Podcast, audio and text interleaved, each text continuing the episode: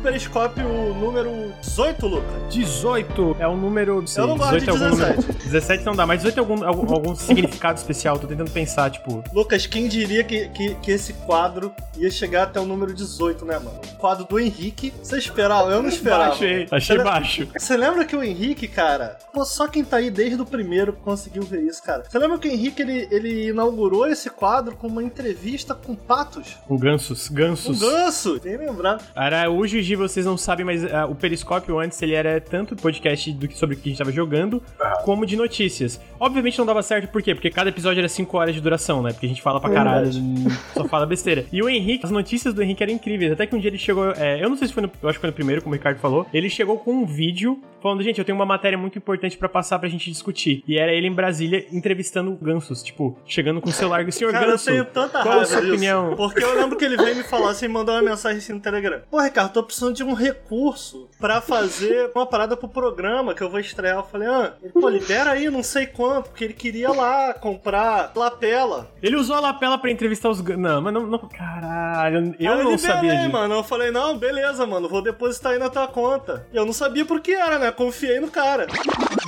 Senhor Ganso, será que a gente poderia falar com você um, um, um instantinho? Senhor, senhor, o jogo do ganso foi desenvolvido por humanos. Qual a sua opinião sobre a maneira que os gansos foram representados no Ah, jogo? não há nenhum direito constitutivo que seja abordado ou nessa O questão. ganso foi financiado com financiamento público. O senhor acha que esse é um caminho viável para a produção de arte e videogames independentes? Na verdade, nenhum sinal de que Aham. eu vou concorrer, me candidatar à presidência. a repercussão do jogo do ganso fez um favor para a comunidade dos gansos de maneira Não geral? há nada que O senhor não quer responder? Não vou revelar isso à imprensa por causa da hierarquia. E eu acho que a pergunta que todo mundo quer saber é: o senhor considera que videogames são arte? Depende.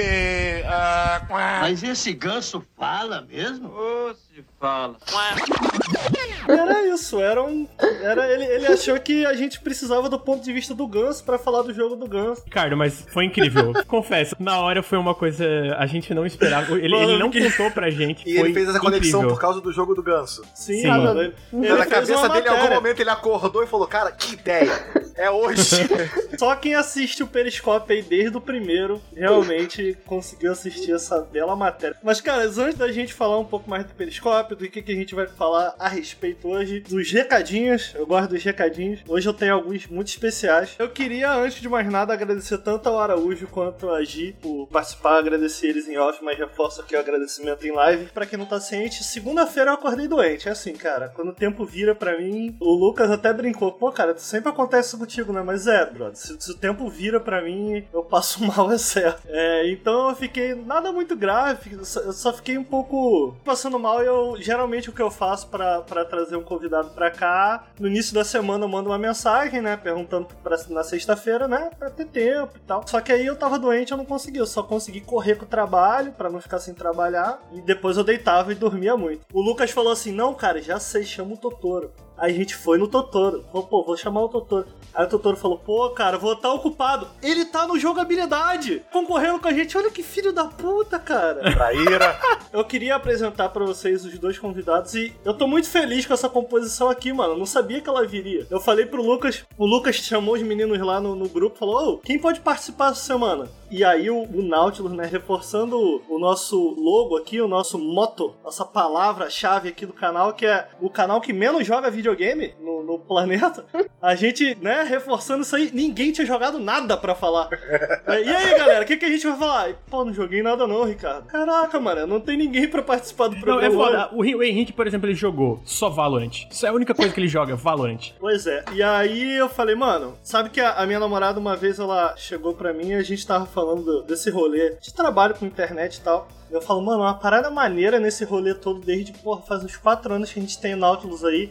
É que às vezes eu entro no Twitter e eu, eu sinto que ele é meio com superpoder. Aí ela falou, hum, de certo. Mano, um superpoder porque às vezes você posta uma parada ali, cara. Sei lá, se eu, se eu postar assim, caraca, não sei como ligar uma tomada. Vai entrar alguém, cara. Porra, ele vai, ele vai. É assim que se liga a tomada e eu vou aprender. Sacou? Tipo. E aí hoje eu falei, mano, eu vou postar no Twitter. Será que alguém. Que eu não sei, será que alguém tá afim de participar? Cara, eu consegui o Araújo e a Giga. Tipo assim, caralho. aí eu mandei uma mensagem pro, pro Lucas assim, mano, já consegui a galera excelente. não precisa de mais nada. Foi só postar no Twitter. Então, pô, reforço obrigado aqui. Mas eu tô muito feliz com vocês dois. Eu vou explicar por quê. Tem uma história que eu quero contar antes de anunciar os Vocês perceberam vocês. hoje, era hoje, que falou com vocês dois, né? É, eu tô Estou percebendo. feliz. mano. Ah, tem, uma- tem um Você- clima no ar, tem uma a- Gi, cara, aqui. A Gi, eu conheci a Gi, eu não sei se ela já escrevia pra alguma coisa, mas eu conheci a Gi numa BGS. Posso contar essa história, né, cara? Eu espero que sim. É, não sei, é constrangedora? Não, eu acho que não. Eu acho maneiro, na verdade. Eu conheci a Gi, cara. Na BGS, ela chegou pra mim e falou assim: Oi. Aí eu. Oi. Aí, aí, aí, pô, oi, aí a gente começou a trocar ideia. Ela falou: Ah, não, pô, tô querendo entrar nesse rolê aí de videogame. Não sei se eu já escrevi naquela época. Mas tô querendo entrar nesse rolê aí de começar a escrever sobre videogame. E a gente deu um rolê lá e ela conheceu outras pessoas. Eu lembro que a gente parou, a Bárbara Gutierrez parou pra conversar com a gente também. Caraca. Sim, é verdade. Mas sim, a gente se conheceu na BGS 2017 e foi uma BGS muito importante, porque na época eu não escrevia, eu fazia jornalismo, na época eu sou formada em jornalismo, e eu tava querendo entrar nesse rolê, e aí eu falei, não, tenho que estar com a galera que eu gosto muito, que eu aprecio muito trabalho, e eu acompanhava o Nautilus na época, aí eu vi o Ricardo, eu falei, bom, passar aqui meu óleo de peroba e bora falar. Não, cara, acho foda, na, na moral, porque aí, pô, um ano depois, eu lembro de ter lido umas coisas da Gina Weiss, muito legais, as coisas que ela escreveu pra Vice. É, hoje ela tá escrevendo pro UOL, não é isso? Pro tab do UOL, pro Garotas Geek. Uhum. Mas dali, cara, ela, pô, ela foi lá, ela correu atrás, sabe? sabe? Ah, conheceu a galera. Me corri se eu tiver errado, se eu estiver falando alguma coisa errada aqui, Gi. Eu não sei se você escrevia já na época, mas, pô, depois daquilo ali, cara, vi você escrevendo pra vários outros lugares, enfim. Queria que você comentasse, se apresentasse, falasse um pouco do teu trampo na internet, o que que você Tá faz certo. por aí, e convidasse a galera pra con- conhecer teu trampo. Bom, prazer a todos, depois de quase meia hora de podcast. eu, sou a Gi, eu sou jornalista, como eu falei, e sim, é, eu escrevo sobre joguinhos por aí, mas na época que eu conheci o Ricardo, eu não escrevia. Eu escrevia pra um blog com uma amiga minha na época, e foi justo na BGS 2017 que eu conheci, assim, muitas pessoas incríveis da área, e uma delas foi uma pessoa, assim, que eu tenho muito carinho, tenho muita amizade, que é o Bruno Isidro, que é, tipo, o melhor jornalista de games. Sorry, amigos, Não, ele é muito foda. ele é uma Bruno é pessoa né? maravilhosa e aí ele que me chamou mais ou menos pra fazer um para escrever pra Vice. Ele é editor-chefe lá no UOL ou não? Não, ele é repórter. Quem é o editor é o Bueno. Tipo, ele me introduziu que ele tava na Vice na época, aí tipo a gente trocou umas palavras assim no evento e aí foi quando eu comecei a escrever pra Vice. Aí depois eu escrevi pro GameSpot Brasil, que já não existe mais, infelizmente. E também eu tô agora no Garotas Geeks, eu sou colaboradora. E também agora eu tô no Start Wall. No Start, não no Tab. Eu, eu escrevo sobre games, só que eu sou freelancer. E aí também, às vezes, eu apareço no, no- Não sei se vocês conhecem o canal do Coelho do Japão. Coelho no Japão. Oh, meu Deus. Você Sim, faz umas notícias, não é, não é isso? Você faz um quadro de notícias lá. Sim, eu faço um quadro de notícias, se chama Game Reporter. Eu faço junto com o Furipe, que é um outro youtuber. Aí a gente vai revezando, assim, um final de semana. Maneiro. Caras, conheçam o trabalho da Gi. Fino, Posso recomendo. um jabá? Claro, você tá aqui pra.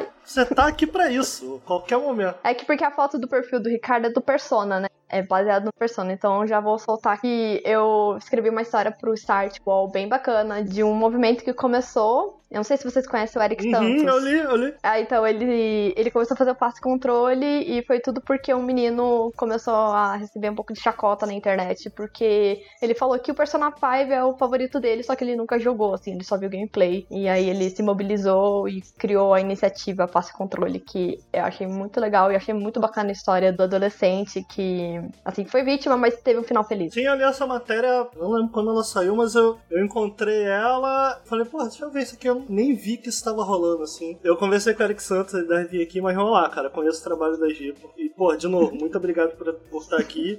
E, cara, parabéns aí, mano. Acho foda, acho foda que você foi lá, você correu atrás, cara.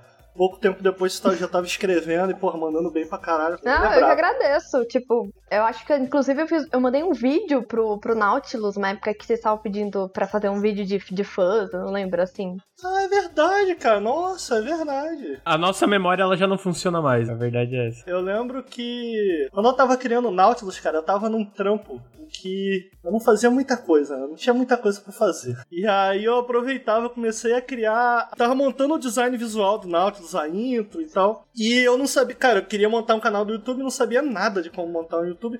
por acaso eu comecei a pesquisar sobre comunidades pequenas, né? Então uma das referências que eu tinha de comunidade pequena no videogame era o overload de jogabilidade, mas eu já conhecia, eu já tinha ouvido eles falarem muito. Aí por acaso, cara, não sei como, YouTube, mano. Caí num vídeo do Araújo, do Caps Lock, e ele falava pra câmera, falava, acho que era o, o Caps Vlog já, não sei Sim. se na época já tinha esse nome. E ele falava assim, cara, do, do- do trampo dele, do porquê que ele tava ali, de como ele tava indo, sacou? E era isso que eu tava muito interessado em saber, entendeu?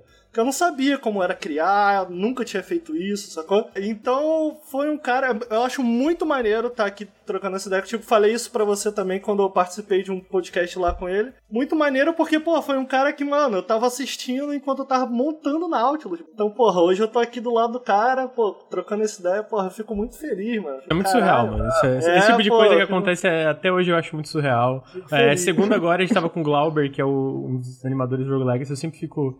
Mano, é eu, o Ricardo e o pessoal que só fala merda, mano. O que que vocês dão moral pra gente, sabe? Tipo, Pô, eu fico feliz mesmo, mano. Mas fala um pouco aí, Araújo, do teu trampo, mano. É, é- é esse elemento que é bacana, cara. E- e- esse elemento de poder falar, um- poder falar um pouco de merda.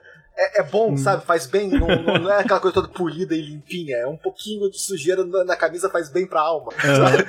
E eu poderia. eu- eu- hoje eu estou aqui, oi todo mundo, olá, tudo bem? Eu poderia estar em live streams de qualidade inferior, como jogabilidade, mas eu optei por um, um quadro mais clássico. Não, eu optei por um conteúdo de mais gostei. classe, pô. Eu vim pra cá, vamos, vamos alimentar esse negócio. Daqui a pouco bota o- os donates com aquele é, texto pra voz, que aí o pessoal conversa entre eles, enquanto o dinheiro flui pra cá, fica tudo bem. Fica uma maravilha. E oi pra todo mundo, meu nome é Araújo, o canal Caps Lock. Eu gosto de falar que eu sou um idiota com opinião, porque a ideia toda é essencialmente essa. Ah, eu, eu, eu não sou especialista de nada, eu sou apenas alguém que tem um prazer pessoal em conversar sobre videogames, sobre as coisas que a gente gosta, mas é de uma forma franca, sabe? Sem se deixar cercar só pela nostalgia do que a gente curte, sem se prender, sem se limitar na conversa. Então, poder criticar as coisas que a gente gosta, poder conversar sobre as coisas que a gente gosta e incentivar outras pessoas a conversar de uma forma diferente, de uma forma mais franca, de forma mais aberta. Eu comecei justamente, né, conversando sobre videogames de uma forma mais aberta, de uma forma mais franca, ah, comecei a explorar outros conteúdos e como eu produzo tudo sozinho, só aquela pressão do ritmo do YouTube meio que deu uma matada na forma de produzir o conteúdo que eu tive que pausar de fazer ah, os reviews tradicionais que eu fazia e agora eu tô começando a poder voltar a produzir esse conteúdo com uma equipe de edição. Então voltar a ter essas conversas francas sobre pegar um jogo e falar até o final, tipo, nesse exato momento, na mão da minha equipe de edição, eu tô finalmente conseguindo fazer o que eu sempre quis, que é ter um fluxo misto de jogos, em que eu tenho reviews de Last of Us 1, 2, Doom de 93 e Parasite Eve 1 e Red Dead Redemption 2 tudo junto. E a ideia é botar esses conteúdos um depois do outro. Então, falar do passado, falar do futuro. Tipo, agora mesmo, quando eu- o Ricardo me perguntou o que, que eu tava jogando, eu falei, pô, a coisa mais recente, grande que eu tô jogando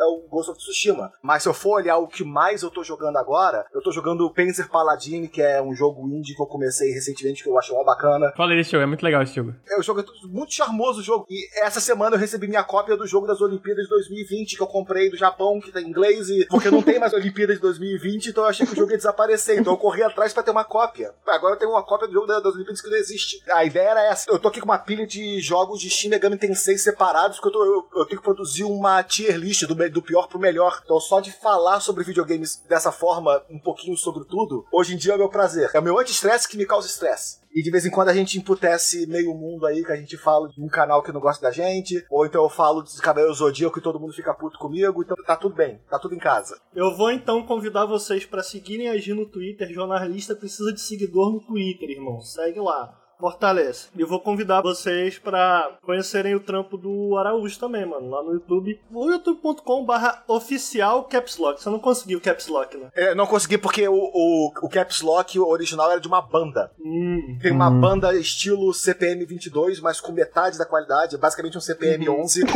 e eu não Brasileira? consegui pegar o Não. dele. É brasileira, é brasileira. Caraca. E ele- Eles pararam de produzir conteúdo, acho que mais ou menos quando o meu canal tinha um ano. Aí eles sumiram. Aí eu não consegui pegar o, o Caps Lock, eu peguei o oficial Caps Lock. Eu acho que hoje, desde então, já surgiu uns 20 canais que tentaram utilizar o mesmo nome. Mas aí só o meu Nossa. ficou, então é, agora é meu. O Nautilus também não tem, né? O Nautilus é Nautilus Link. E aí a gente, Ah, é verdade. como grandes empreendedores, a gente, porra, vamos ressignificar essa palavra aí, cara. A gente chamou o nosso podcast de Nautilus Link, mas não deu certo, não deu certo. Não deu certo. Então, cara, de novo, muito obrigado vocês estarem aqui. Gente, antes da gente começar a falar sobre joguinhos... E não, não tem recado agora não, Lucas. Sabe o que, que tem agora, Lucas? E aí, eu tenho medo, Tem cara. polêmica. Meu Deus. Agora tem polêmica. Eu vou trazer a Vai polêmica começar antes com do... polêmica. Antes dos Caraca. recados, eu vou trazer a polêmica. Não se anima não, Araújo, que a polêmica envolve você.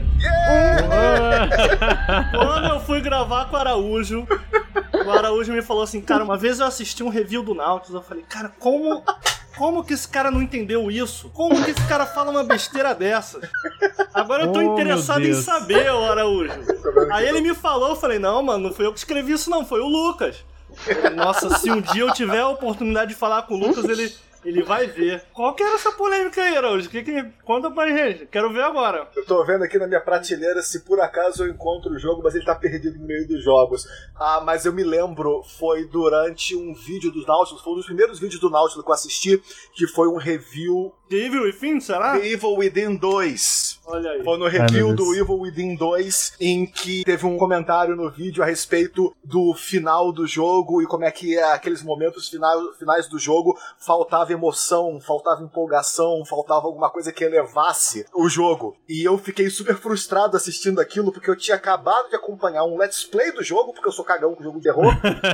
Então eu tinha acabado de acompanhar um let's play completo do Evil Within 2 pra ter uma noção, e hoje em dia eu comprei os dois jogos, ah, onde eu, eu fiquei super empolgado com uma sequência final do jogo que não foi mencionada no vídeo do Nautilus. Que tem uma sessão no final do jogo em que você luta contra os chefões do primeiro jogo. Tá. E não é, não é uma coisa que é avisada, não é uma coisa que é anunciada. Você entra na arena e é o primeiro chefão do primeiro jogo. E aí você mata ele e ele te leva automaticamente pro segundo, e o terceiro, e o quarto. E o jogo não te explica nada. Você tem que lembrar como é que você fez pra destruir aqueles vilões no primeiro jogo pra derrotar eles no segundo. E aquilo ali é tipo, é uma coisa tão diferente, uma coisa tão bacana que tão poucos jogos fazem.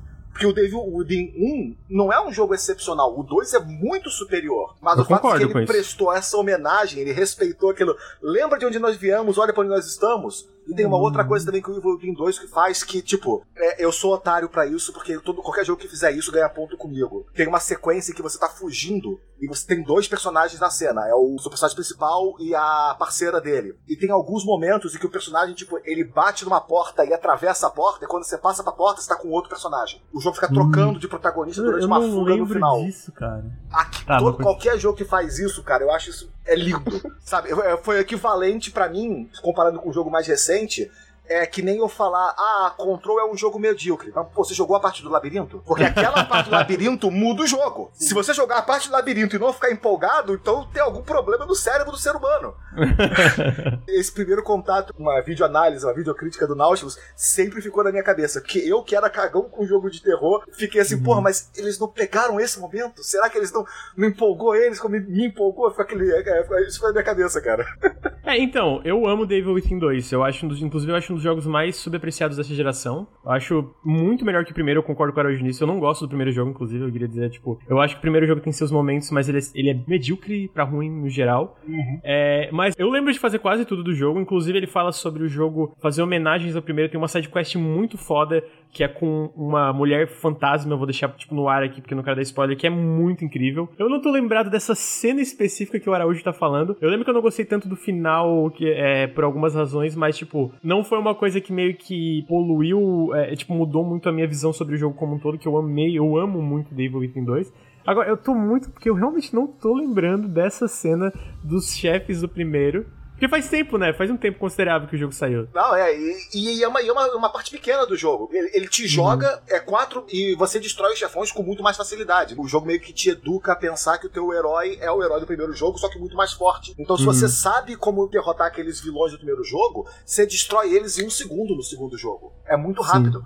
E foi justamente isso que me impressionou. O fato de que eles fizeram uma referência ao primeiro jogo, mas eles não fizeram um espetáculo em cima. É tipo, Sim, isso é muito legal. Pum, É mais sutil, né? é uma coisa sutil. Você zerou o primeiro, Lucas? Zerei, zerei. Porque pode ser que você. Eu acho, imaginei que talvez você não tivesse zerado. Não, eu zerei um e o dois, zerei um e o dois. É porque faz tempo mesmo e é foda, mano. Essa cena específica eu não tô. Eu, eu não lembro Mas como você essa cena jogo, né? acontece. Não, o Evil, eu amo The Evil Within 2. Eu acho que é um dos melhores jogos de terror dessa geração. Eu acho que ele é muito subapreciado e eu não consigo entender alguém que jogou um e não gostar do dois. Eu sei que falaram no chat aí que tem gente que prefere um, não- né? Tudo bem, mas eu pessoalmente não consigo entender porque eu acho ele superior em absolutamente todos os sentidos. Na história, na, na- na- no level design, no combate, em tudo eu acho o dois melhor. Talvez um pouco na criatividade visual dos cenários não tenha tanta loucura como no primeiro, mas só isso. Mas eu, eu não tô lembrado exatamente dessa cena. O, o meu problema mais com o final do jogo é que eu acho que é uma conclusão boa pra história do Evil Within 2, mas eu acho que em alguns momentos eu não gostei tanto da última boss fight, eu não gostei tanto de algumas coisas que deixaram meio, ah, eu acho que eu esperava um pouquinho mais do final, mas cara, eu amo esse jogo muito. Agora eu tô frustrado que deu vontade até de rejogar, porque eu não tô, eu, eu lembro, eu lembro de terem os, as boss fights do primeiro, assim, eu tenho essa lembrança. Mas eu não lembro como acontece, então eu vou ter que falar. É, o Arujo tá certo. Se o Arujo tá falando, eu provavelmente falei merda, mano. Você sabe que eu só falo merda, então tá aí, né? Então, Então tá aí, resolvemos a treta. Cara, quem quiser resolver treta, me avisa da treta no Twitter, entendeu? Eu trago aqui, a gente resolve.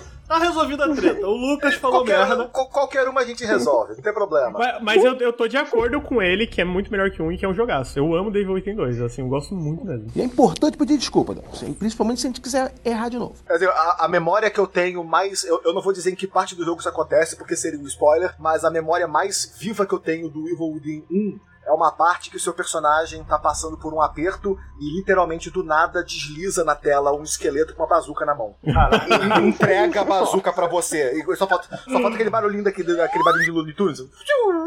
Aham. Só faltava isso na, na cena, mas é literalmente só isso que tem. Mas sabe que eu tenho muita vontade de jogar o Devil Within 2. Eu não gosto muito de jogo de terror. Eu sou cagão. Mas tem alguns que, tipo, alguns que eu me aventurei. Em parte por conta do Lucas, o Lucas gosta muito do gênero e geralmente ele me fala sobre alguma coisa. Nossa, esse jogo aqui tem tal. Eu falei, ah, tá, vamos tentar, velho. Eu gosto muito de Alien Isolation, eu sei que o Lucas gosta muito também. Amo, amo. A Alien Isolation é um que eu não consigo jogar, eu fico ansioso demais pra Cara, jogar. Mano, Não, mas é esse normal, jogo né? é ansiedade de game, irmão. Eu sempre comento, já comentei aqui algumas vezes. Ele é longo, eu acho que ele podia ser um pouquinho menor, mas ele tem 30 horas, cara. Eu, eu, eu acho que eu zerei em 35 por aí, e foi assim, eu jogava uma hora por dia, irmão. Não conseguia Nossa. jogar mais de uma hora. Mas eu gostava Nossa. tanto daquilo ali. E eu, tem momentos tão marcantes que eu me lembro desse jogo que eu fico, caralho, ainda bem que eu insisti, cara. Ainda bem que eu zerei. Eu acho o Alien Isolation muito especial. Valeu a pena ter pesadelos? Porra, pior que valeu, cara. Pior que valeu. Tem, tem uma cena, pequenos spoilers aqui de Alien Isolation. Atenção. Donate. O André falou que tretou uma vez com o Araújo no Twitter. Já que estamos falando de treta, uma vez discuti com o Araújo no Twitter e ainda acho que 180 em um jogo de 3 horas não rola. 180? Ah, é, o 180 pagar 180 reais. É porque eu não consigo mais quantificar o preço de um jogo com a Mas qual quantidade de jogo? horas. 180 reais em 3 horas. Possivelmente o Resident Evil. Eu acredito, não Hum. tenho certeza. Ah, mas, tipo, pra mim, é, hoje em dia, se você me der um jogo de 5 horas excelente e ele custar 200 reais. Eu prefiro Uhum. muito mais isso do que um jogo de 200 horas que custou 20 reais e que eu não me diverti nas 200 horas. Sabe, pra mim, é, a qualidade é, também, é a máxima acima de tudo. Se o jogo é também. excelente num período, num período curto de tempo, isso é ótimo, porque eu tô de saco cheio de jogo inchado, sabe? Jogo entupido de conteúdo. É o que tá matando, por exemplo, o Assassin's Creed. E que eu tô Uhum. tentando navegar através do conteúdo pra chegar nas partes que eu tô genuinamente interessado, investindo. É, é mas eu tenho que ali roubar um saco de arroz porque, eu, porque tem uma quest pra isso. Mas assim, eu acho que quando a gente fala de dinheiro, não tem jeito. A gente pode expressar aqui o que a gente. Eu concordo 100% com o Araújo. O dinheiro é teu, né, irmão? Se tu, Ah. se tu acha que não tá ok, é contigo ainda, né? Agora, em relação ao que o Araújo falou, eu concordo 100%. Inclusive, um dos problemas que eu ando enfrentando pra fazer o Periscópio faz um- algum tempo é que eu decidi, tive a ideia brilhante de começar Breath of the Wild. Recomeçar, né? Eu já terminei uma vez, mas quando eu terminei pra fazer vídeo pro Nautilus, porque eu tinha que fazer o vídeo, eu corri. Falei, cara, eu vou terminar logo isso. Agora eu tô assim, não, cara, agora eu quero ver tudo que eu deixei de lado. Meu amigo. Faz, um bom, faz uns bons dois meses que eu tô jogando Breath of the Wild. E aí não dá pra eu trazer todo o programa aqui no Periscope Breath of the Wild pra comentar, né? Então o que eu faço geralmente é, cara, eu vou jogando Breath of the Wild ao longo da semana, mas quando sai alguma coisa, eu vejo algum outro jogo e vou jogando outra coisa. Pequena. Você tá escaneando o mapa pra achar os shrines ou você tá organicamente achando eles? Organicamente. É a melhor andando, coisa, cara. vou correndo, é. Cara, eu amo esse jogo. É, é, a gente, eu e o Henrique estamos nessa guerra aí, mas o Henrique não tem que gravar esse programa aqui toda sexta eu tenho. Eu e o Henrique, tá- a gente tá jogando e a gente vai fazer alguma coisa a respeito. A gente não, mano, vamos fazer. A gente gastou tantas horas nisso, a gente tem que fazer um programa sobre Breath of the Wild. Eu falei, mano, vamos fazer um periscópio sobre Breath of the Wild. No futuro aí a gente faz. Eu acabei de pegar a espada finalmente, é, mas ainda tem muita coisa que eu quero zerar o DLC ainda. Nossa, tem coisa pela frente ainda. Mas cara, tá aí, eu tô dois meses jogando Breath of the Wild. Isso vai de encontro. Por acaso, Breath of the Wild é muito bom. Mas vai um pouco de encontro nisso. Tipo, eu queria jogar Death Stranding, eu queria jogar. Tô querendo terminar o Control. Cara, é tudo jogo muito longo e às vezes o Breath of the Wild é legal, tipo, especialmente porque como ele trata... Se você quiser ir pros quatro shrines, cara, vai, vai. Se, pô, se você quiser enfrentar o Ganon no início, vai. Então, tipo, o, o conteúdo que ele tem adjacente à campanha principal, você acaba não sentindo nenhum tipo de obrigatoriedade pra evoluir ou pra passar de nível, qualquer coisa que seja. Então, eu acho que no Breath of the Wild é um exemplo em que isso funciona, mas eu também tô um pouco saturado desses jogos. de, Caralho, longo pra caralho. Eu comprei Horizon Zero Dawn no lançamento no PC, nem encostei ainda, bro. Eu sei também que é outro jogo muito longo e tal. Também, também tô nessa.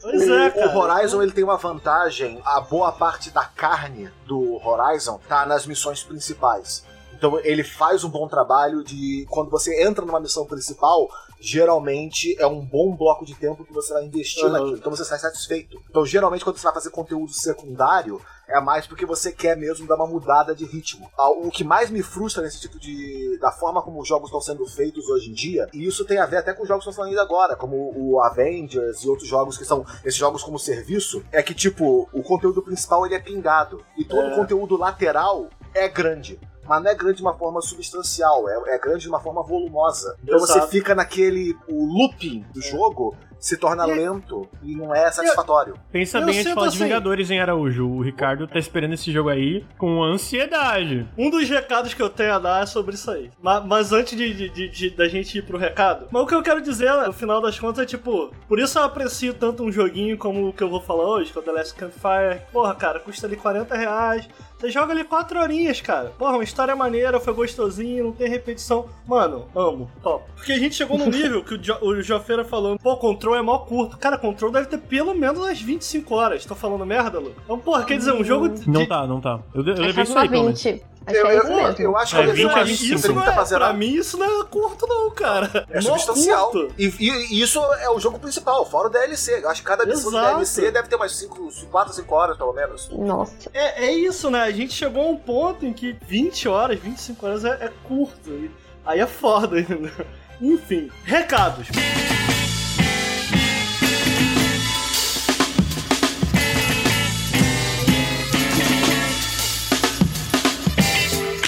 Recado, vocês vão ficar muito felizes em saber, especialmente quem me segue no Twitter e tem acompanhado eu criticar veementemente Avengers, vocês vão ficar contentes em saber que esse final de semana eu vou trabalhar sábado e domingo pra entregar o vídeo que eu tenho que editar na Gaveta Filmes na segunda, pra terça e quarta a gente jogar Avengers. A gente vai fazer aqui uma duas lives de 10 horas de Avengers, a gente vai terminar tudo, porque eu aceitei a minha natureza de Marvete. Eu comprei Marvel Ultimate Alliance 1 e 2 no lançamento, 250 reais Eu comprei Disney Infinity, todos os bonequinhos, entendeu?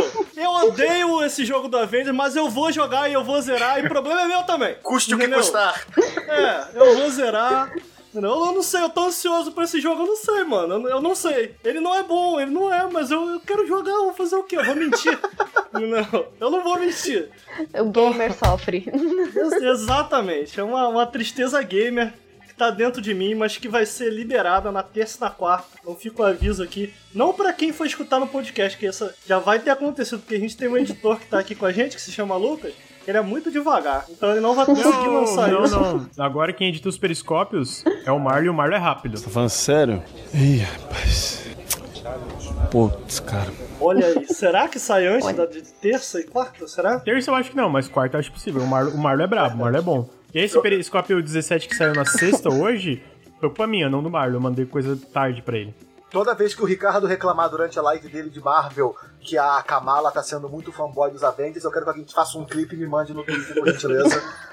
Não, as pessoas estão no muito eu já, decepcionadas fiquei na- já ficou por aqui já. No beta já ficou por aqui. Gente, esse jogo é muito ruim. A Avenger é muito ruim. Não é, é que tipo, não é só ruim. Eu falei na minha live jogar de Avengers, eu terminei, joguei duas horas e pouco, terminei assim. Falei, chat, vamos jogar outra coisa, vamos jogar um Fall Guys. Eu parei assim, eu falei, gente, ó, a minha opinião é que primeiro foi a opinião educada. A opinião, ah, mano, eu não gostei por causa disso, eu parei assim, ó.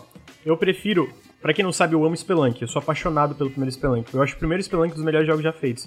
Eu falei assim, gente, eu prefiro nunca poder jogar Spelunk e jogar mais de 10 horas de Avengers. Eu comecei a dar vários exemplos, sabe? Eu prefiro que Fall Guys acabe do que ter que jogar mais de 10 horas de Avengers. Ah, mano. Eu prefiro várias coisas que Avengers tá errado, Ricardo, tá errado. Tá errado. Porradinha, né, mano? Eu- Dá umas porradinhas com os heróizinhos. Porra, ali, porradinha, mano. eu dou uma porradinha em ti, não tem problema. Não, isso é bom. Cair na porrada ao vivo é bom, mas faz muito tempo que não, não dá, né? O Corona, o Corona tirou até isso da gente, cara. Não pode nem mais cair na porrada, entendeu?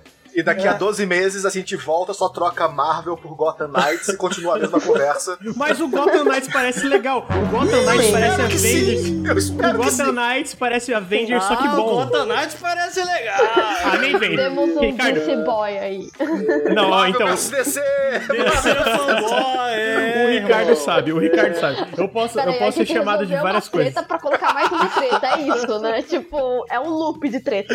Mano, faz uma hora que eu tô querendo começar esse programa. Ó, eu sou fã de videogame, Já eu sou desisti. fã de anime, mas fã de HQ eu não sou. Esse, essa vergonha eu não dou pra minha mãe, entendeu? Eu não acredito no que eu ouvi. Não acredito no que eu ouvi, não pode ser verdade isso que eu escutei agora. Então, então tá aí. Então eu não sou nem de Cisete, nem Marvete. Eu gosto de videogame bom. Mar a- Avengers não é videogame bom, pode passar pro próximo recado aí, Ricardo, por favor. Não tem problema, porque, porque na próxima semana a gente vai falar de Avengers, mas eu, eu poderia falar porque eu joguei 12 horas do Death, mas Inacreditável. a gente vai falar no próximo programa de Avengers, tá bom? Fica aqui a promessa, venho. As pessoas estão muito decepcionadas comigo na internet, que algumas talvez tenham assistido a treta. É, eu e o André, a treta que a gente teve por causa de Avengers, e agora as pessoas estão decepcionadas, que elas, elas achavam que ela era time Ricardo, mas o- agora eu tô com vontade de jogar Avengers e o, e o André não tá. E aí elas não sabem mais o que pensar, entendeu? Elas estão confusas. Então as pessoas estão decepcionadas, eu peço desculpa por isso. Ricardo, posso acelerar alguns recados teus? Que eu sei que Pode, vai demorar vai. Pra dar.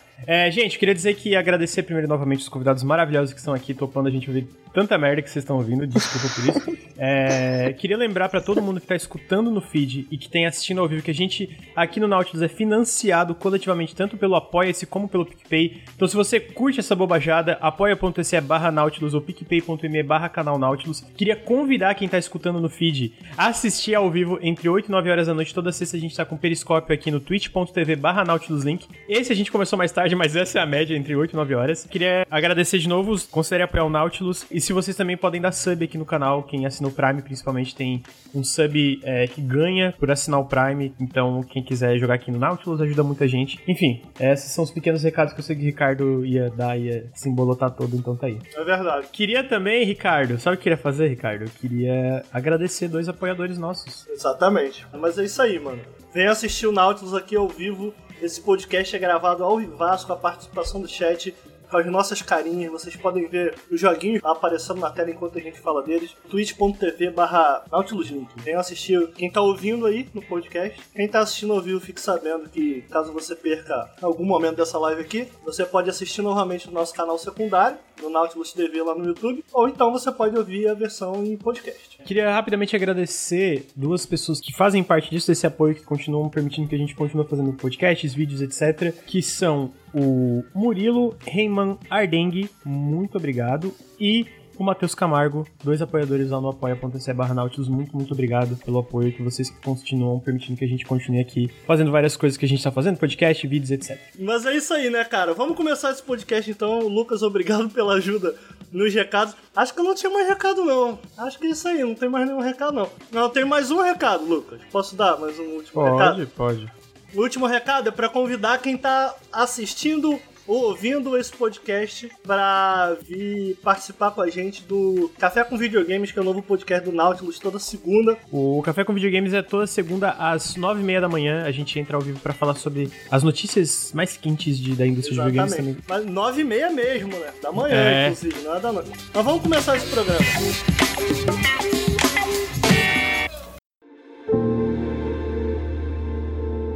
Eu queria começar falando um pouco sobre Manifold Garden, que é um jogo que Eu tenho muita curiosidade pra jogar. É, ele saiu primeiro na época, eu não sei se já saiu a versão dele do Steam. Tem que conferir, talvez a, a G saiba. Mas pelo que eu entendi, você jogou, você anda jogando o Manifold, você chegou a zerar. Quantas horas você colocou nele? Conta um pouco pra gente sobre o Manifold Garden. G! Ele foi lançado em 2019, mas aí esse ano ele recebeu portabilidade. É, ele foi lançado agora pro PS4. Eu vi aqui, vai sair. Ele vai sair em outubro no Steam. Ele saiu primeiro pro. Isso. Ele saiu como exclusivo da Epic, né? Isso. Ele era de PC. Ele foi lançado em 2019, aí esse ano ele recebeu portabilidade pro PS4, Nintendo Switch e o Xbox. E acho que ele vai sair daqui a pouco pra Steam. E ele é um jogo muito diferentão, assim. Eu acho que tem review no Nautilus, se eu não me engano. E ele é muito. Acho que a gente tem um review. Tem, Lucas? Acho que tem. É, o Manifold Garden apareceu no Melhores Indies, ah, que eu, eu- eu joguei bastante dele. Eu ainda não terminei ele, mas eu tô jogando já faz umas 3 horas ou mais, assim. Ele é um jogo que eu achei muito diferentão pra quem gosta de Portal, desses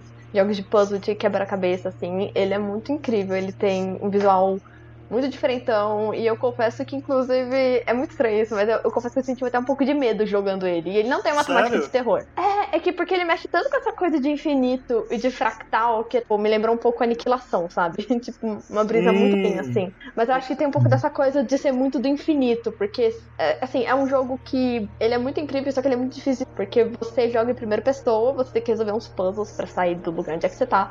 Só que você usa a gravidade como sua principal aliada, então você tem que ficar virando, tipo, você foca na parede, aí assim que você foca, você fica, tipo, onde era a parede vira o chão, e o que, que era o Uhum. chão? O chão vira o teto, e por aí vai, assim. Então, ele é muito louco a arquitetura dele e como ele brinca um pouco com essa questão de geométrica do cenário. Não rola uma. Não rola de vez em quando aquele lance de tipo, tu, tu fica meio, meio tonto, sacou? Do tipo. Você não saber mais o que baixo é cima, que cima é baixo, e você saca. Fica. Eu tô vendo o vídeo e eu já senti um pouco isso, assim. Cara, quem não tem labirintite, acho que vai desorientação, sofrer, porque... né? É, eu não tenho muito disso, assim, eu, eu sou muito de boa, mas eu confesso que eu, eu joguei no PC, só que aí eu tô jogando agora no PS4, e aí eu, eu prefiro mais o PS4, porque tudo bem que no PC tem essa mecânica melhor de mexer em primeira pessoa, FPS, etc. Só que eu fico com fone, e aí quando você cai, você fica ouvindo barulho, e você fica meio enjoada. eu tô ficando meio velha, parece, mas eu prefiro jogar no PS4 do que no PC. Uma coisa que eu reparei aqui vendo o, o gameplay do jogo, eu gosto muito da paleta de cor desse jogo. É É, lindo. é uma coisa que é, Sim, é linda. e não dá uma impressão de um jogo que é cansativo pra vista. Que muitos desses jogos de puzzle Eu utilizam cores vibrantes e fortes, mas esse não, ele usa um contraste que meio que ele relaxa. Provavelmente pra facilitar a pessoa não ficar cansada ou enjoada. Mas eu gosto muito dos tons de cor que o, que o jogo utiliza. Cria uma atmosfera relaxante num jogo que deve botar a cabeça pra funcionar, né? Que ao mesmo tempo que ele é muito de você resolver o puzzle, ele ao mesmo tempo parece que ele te convida a ser contemplativo, porque ele utiliza muita Uhum. paleta de tons pastéis, no modo geral, é, mas ele tem as cores, tipo, o azul, o amarelo, pra você identificar qual parte tá do cenário, assim, do jogo. Então, por exemplo, às vezes acontece, assim, até quando você muda de lado, fica um sombreado da cor. Tem momentos que fica mais escuro, mas assim, é tipo muito breve, então você não fica assim. Eu acho que por si só ele já faz você ficar perdido. Acho um pouco da intenção. Mas eu acho que as cores elas não podem ser muito saturadas, senão vai ficar muito. Vai perder um pouco do atrativo. E esse lance do infinito que você falou, ele, ele rola mesmo, né, cara? Porque o infinito ele pode ser meio. pode ser meio impactante, né, cara? Isso, isso rola.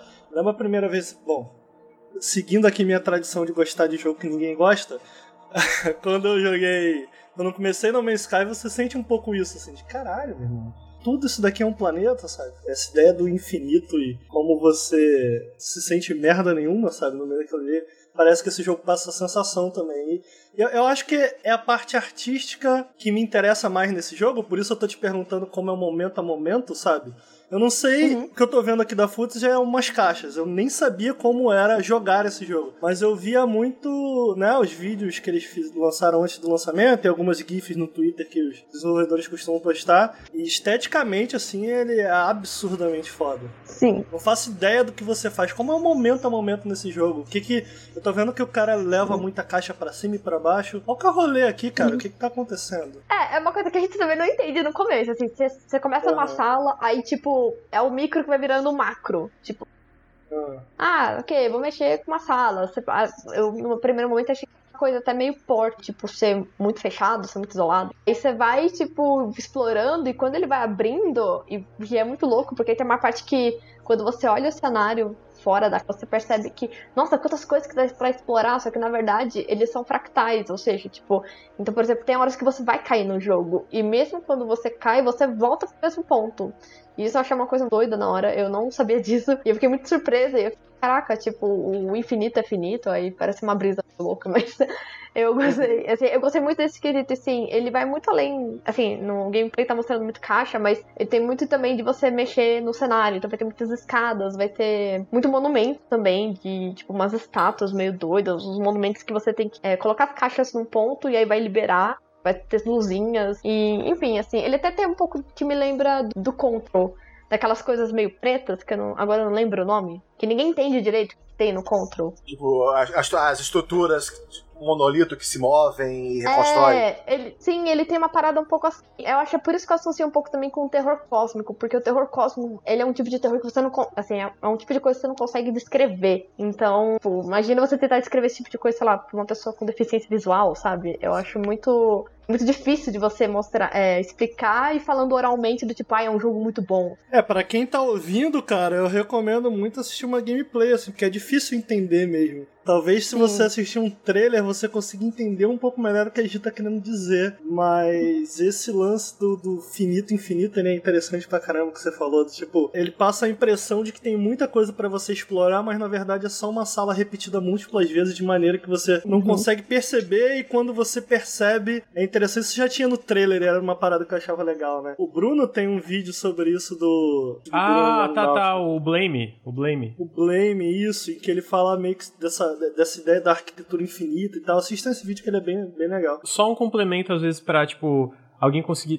Pra galera, porque eu sei que é, eu, eu, na época que eu fiz o melhores eu, eu não cheguei a zerar, eu joguei. Acho que joguei mais a metade dele, mas não consegui chegar a zerar porque eu tava adorando, aí eu tive que parar pra editar o vídeo, pra fazer outras coisas. É o Nautilus, né? Tipo, jogar outras coisas, pipipi, popó, é, enfim, todo mundo entende. Mas joguei mais, eu acho que eu cheguei, eu joguei metade dele. O, os desenvolvedores, eu, eu, li muito, né? Eu li, porque sempre que eu vou, tipo, ah, vou fazer um vídeo sobre o jogo da entrevista, tal, tal, e o desenvolvedor, que eu não vou lembrar o nome agora, ele, ele cita muito o Asher como, como inspiração, né? Que tem essas Sim. coisas. O Asher, que é um. Ah, das escadas infinitas. É, das escadas infinitas, isso. Então tem isso, tipo, de tu ter duas escadas se encontrando, porque é meio que esse mesmo cenário invertido. Cara, é, é muito incrível porque tem essas caixas, né? É, é, muito. Mostra muitas caixas nos vídeos, né? Mas na real, essas caixas elas só fazem parte de, do que, que é de verdade que tu brinca nas mecânicas do jogo, que é de perspectiva. Para tu resolver os puzzles, basicamente é tu trocar as perspectivas. Então tu tá olhando aqui, reto, aí tu vai virar a câmera como se tu estivesse indo pro teto, sabe? Tu vai, tipo, tu tá pisando no chão, e aí tu vira a câmera e de repente tu tá pisando no teto. E aí esses quadradinhos que tu tem que posicionar em certos lugares, eles têm flechas que indicam quais desses, dessas direções eles estão acoplados com ela. Então, tipo, um desses blocos pode estar, na verdade, acoplado com o teto que é amarelo. E um deles pode estar acoplado com o chão que é roxo, sei lá. E aí, brincando com esses blocos, botando um em cima do outro, impedindo que um caia no momento que não é para cair, tu vai resolvendo esses puzzles. Mas eu, eu concordo muito com a gente que ela fala que é, é difícil explicar, porque é uma parada que tu joga e é ao mesmo tempo é confuso, mas é um jogo que consegue pegar essa, essa parada confusa e te introduzir gradualmente a puzzles cada vez mais complexos. Então a gente tá falando das caixas aqui, mas tem uma parada mais pra frente que tu inverte os cenários e na verdade são tipo bolas gigantes que vão girando é, em caminhos que tu vai invertendo, tipo, sabe, trocando a câmera, invertendo o cenário e a gravidade vai mudando e essas bolas vão caindo para tu resolver algum puzzle. Então eles brincam muito com perspectiva, que é a vibe de um de uma grande inspiração do jogo que o, o próprio Asher brincava com muita esse lance de perspectiva dentro da,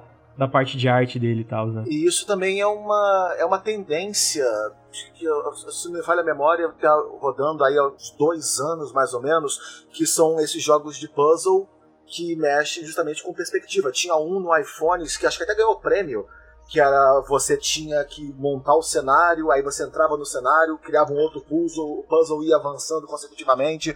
Tem um outro jogo de puzzle também é, popular na Steam que você utiliza a perspectiva da câmera para aumentar ou encolher o cenário para poder é, configurar os puzzles. Então isso está tendo uma evolução mecânica do, do que, que você pode fazer com jogos de puzzle baseado na tecnologia que a gente tem acesso hoje.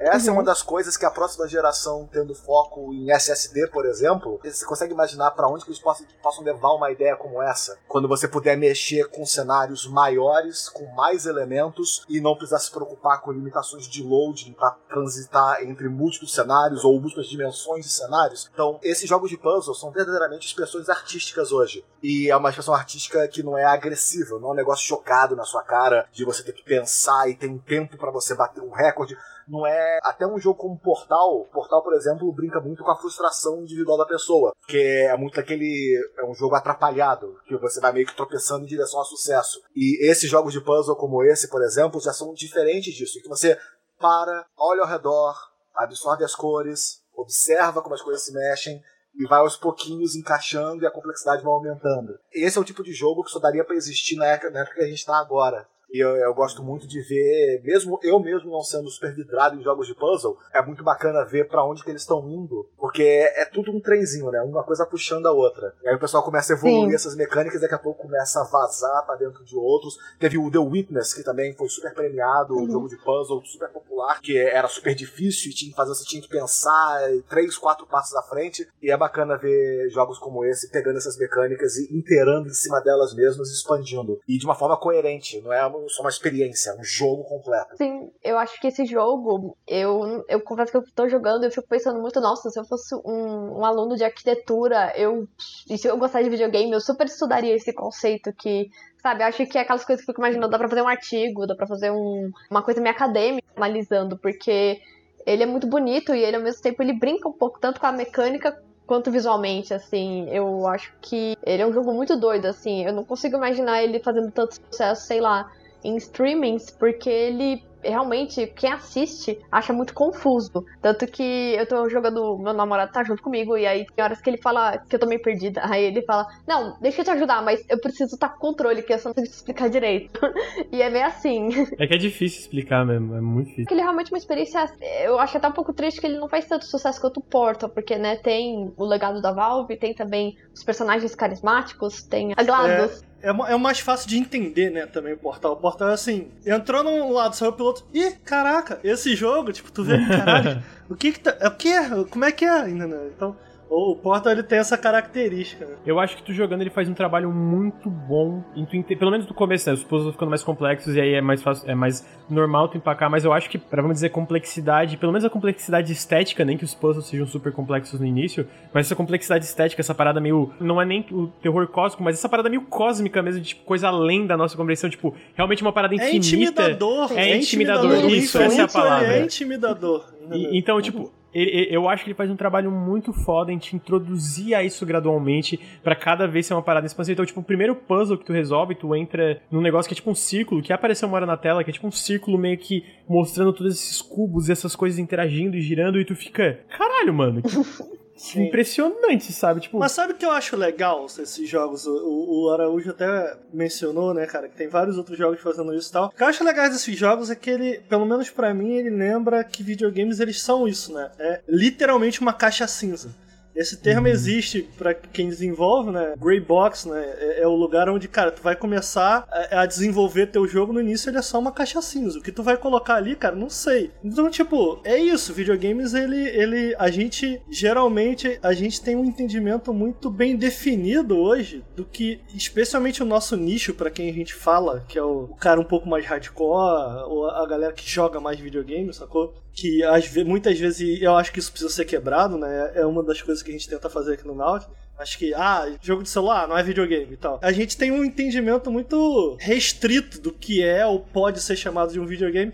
E aí tu pega um jogo desse, cara, e fala, cara, não, não, bicho, tipo, a, a forma como você se movimenta, o, o conteúdo que tem nessa caixa cinza, meu irmão, pode ser qualquer coisa. A Gi comentou sobre é, arquitetura. Cara, se eu fosse um aluno de arquitetura, eu ia pirar nisso. Eu recomendo muito para quem tá ouvindo e que, quem tá assistindo aqui, tem um, uma zine lá fora que se chama Heterotopia, que são literalmente arquitetos que gostam de videogame, eles estudam espaços no videogame como eles são construídos e o que esses espaços dizem narrativamente, assim. Então, cara, é fascinante o Heterotopia, eu assino.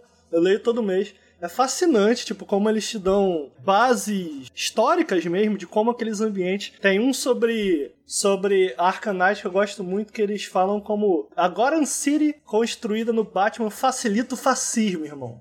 Como será? Leiam. É, é fascinante, Caraca. entendeu? É fascinante. O uso do espaço 3D em jogos para conver uma ideia ou uma emoção, até por exemplo, como eu falei agora, é o uso de cores e de formas. Ah, curiosamente, para você ver como é que não é uma ideia nova, mas a tecnologia tá levando a gente para lugares novos. ah, recentemente eu zerei o Doom, o primeiro Doom de 93 ah, no PlayStation 4. E aquele negócio, você tá andando por um corredor em que as paredes ao seu redor são todas metálicas, são todas sujas. Aí você abre uma porta e você entra num quarto que ele é vermelho do, do piso até o teto. E só a mudança da paleta de cor já te muda o seu sentimento completamente.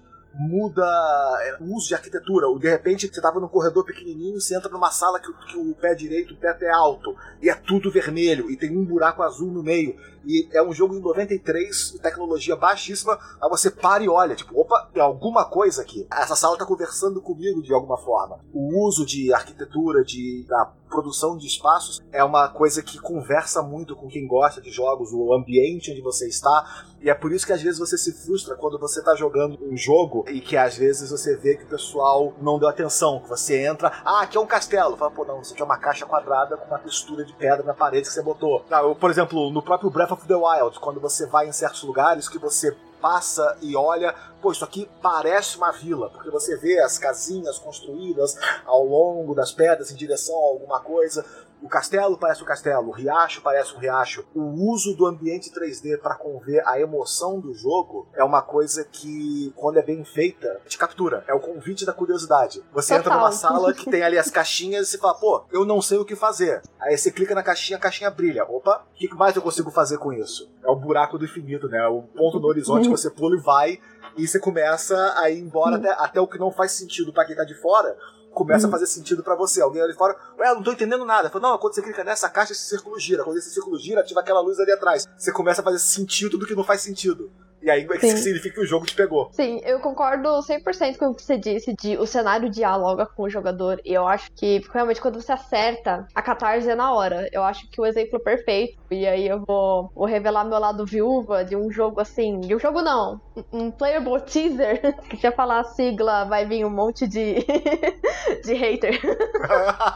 Vocês já entenderam? O famoso PT.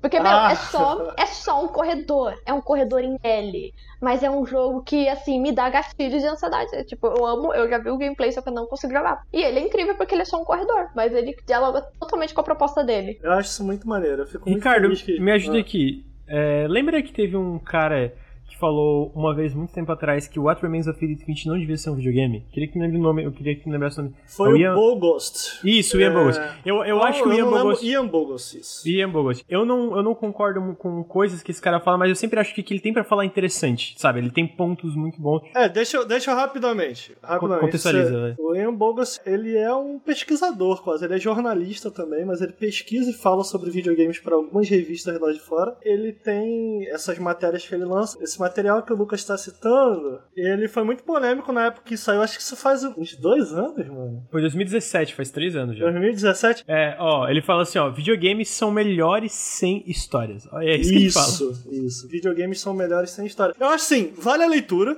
Pessoalmente, eu acho que vale a leitura, por mais que você tenha críticas. E o Bogos é um cara que geralmente eu discordo do que ele tem a dizer. Mas, cara, é sempre interessante conhecer o ponto de vista dele. Ah, é, Essa o que, é que minha ele fala? opinião, claro. O que que ele fala aqui que eu, é, o, o Araújo tá falando sobre, sabe, o lance do mundo, sabe? Sobre, tipo, tu tá nesse mundo interativo e ele te vender tudo isso que acontece a- a- através, sei lá, de uma parede, disso, daquilo, tipo, de várias formas diferentes. E ele fala várias coisas na matéria, mas ele termina um parágrafo falando que jogos mostram para jogadores os usos não vistos de materiais ordinários. E eu acho, esse, eu acho essa citação muito boa porque a gente tava falando um pouco antes sobre caixa cinza, sabe? Sobre como, de novo, contextualizar a Grey Box é o que os desenvolvedores, designers no geral fazem antes de ter o cenário pronto. Eles fazem esses, essas caixas cinzas, sei Pra lá. testar. Pra testar. Vamos dizer que tem um nível em Uncharted. Eles fazem várias coisas, caixas cinzas, pra montar o level design, pra depois botar toda a parte estética e outras coisas interativas É, o dentro cinza é cenário. porque né? não tem nenhum tipo de render, né? Nenhum tipo de shader, nada. Então Na é época só... exatamente. que alfa significava alguma coisa, não era um termo de marketing. É, não era um termo de marketing. Eu não gosto tanto da matéria como um todo, mas quando ele fala sobre isso, quando ele chega nessa parte sobre Tetris e outras coisas, como os jogos usam, mostram esse, é, esses lados não vistos de materiais ordinários, eu gosto, porque tem muito jogo que é isso pra mim, né? Eu acho que o próprio. Eu não vou dizer que o, o Manifold Garden é ordinário no sentido de ser uma coisa comum, porque o infinito não é uma parada comum, que, que o- essa inspiração no Ash é exatamente comum, mas o que, que a gente faz de arrastar caixa pra lá e pra cá e mudar um pouquinho de perspectiva não é uma coisa super uau. O que, que é uau é o contexto ao redor de como tu faz isso, né? No fundo, o que a matéria quer dizer dele, né? Vocês têm que, que ler a matéria, mas no fundo, o que a matéria dele quer dizer é isso: é tipo, videogames são melhores explorando seus espaços do que falando sobre eles. É, é por aí a ideia, eu acredito. Mas, mas vale lembrar que daí ele falou que Untitled Goose Game parece um trabalho massal, porque exatamente que é um jogo que só explora o cenário ao redor. Por isso que eu falo que eu, eu, eu gosto muito do que ele fala, mas às vezes ele fala umas coisas que eu fico, mano, dá pra ver que é inteligente, mas às vezes tu fala umas coisas que eu não consigo captar, assim. Mas eu acho que vale muito a pena ler o que ele fala, exatamente porque eu lembro que eu li esse parágrafo e fiquei, cara, é verdade, tá aí. Eu acho que isso aqui faz muito sentido, sabe? Enfim, só pra complementar o que o Arush tava falando sobre, sabe, mundos de videogames, etc. Porque eu acho que é, é isso muitas vezes, né? Tipo, o próprio Manifo- Manifold Garden que a gente tava falando, eu, ele, ele nem tem muito uma história, pelo menos até onde eu cheguei, ele não, não tava contando tanto uma narrativa, mas através desse uso desses materiais, através do uso até da parte da estética do Ash desse infinito, ele cria uma parada muito fascinante que te prende no, ali, né? no final das contas é sobre isso, um pouco de onde a gente tá levando essa conversa aqui. do Tipo,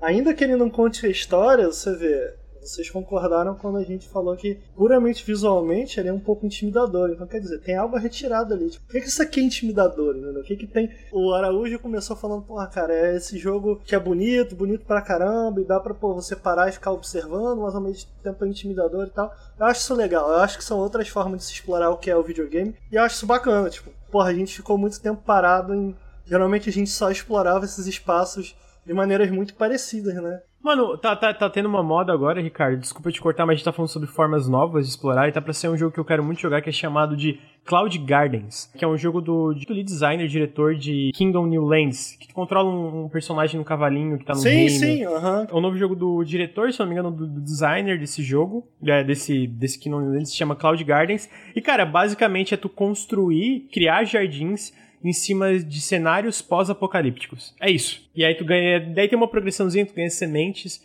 Mas no caso, o ponto é complementar o que o Ricardo falou de novas formas de usar essa interação, né, essa interatividade diferenciada que videogames têm, pra, pra criar novas emoções, novas formas de contar uma história ou qualquer coisa que Novas seja o formas de jogar mesmo. É, novas formas de jogar. É, só pra deixar claro, eu não acho que tem que ser isso, eu acho que pode ser isso, sacou? Porque muitas vezes quando a gente tá falando sobre isso, a galera fica, ah, mas eu gosto do meu FPS. Eu também. Eu também amo. Também. eu amo.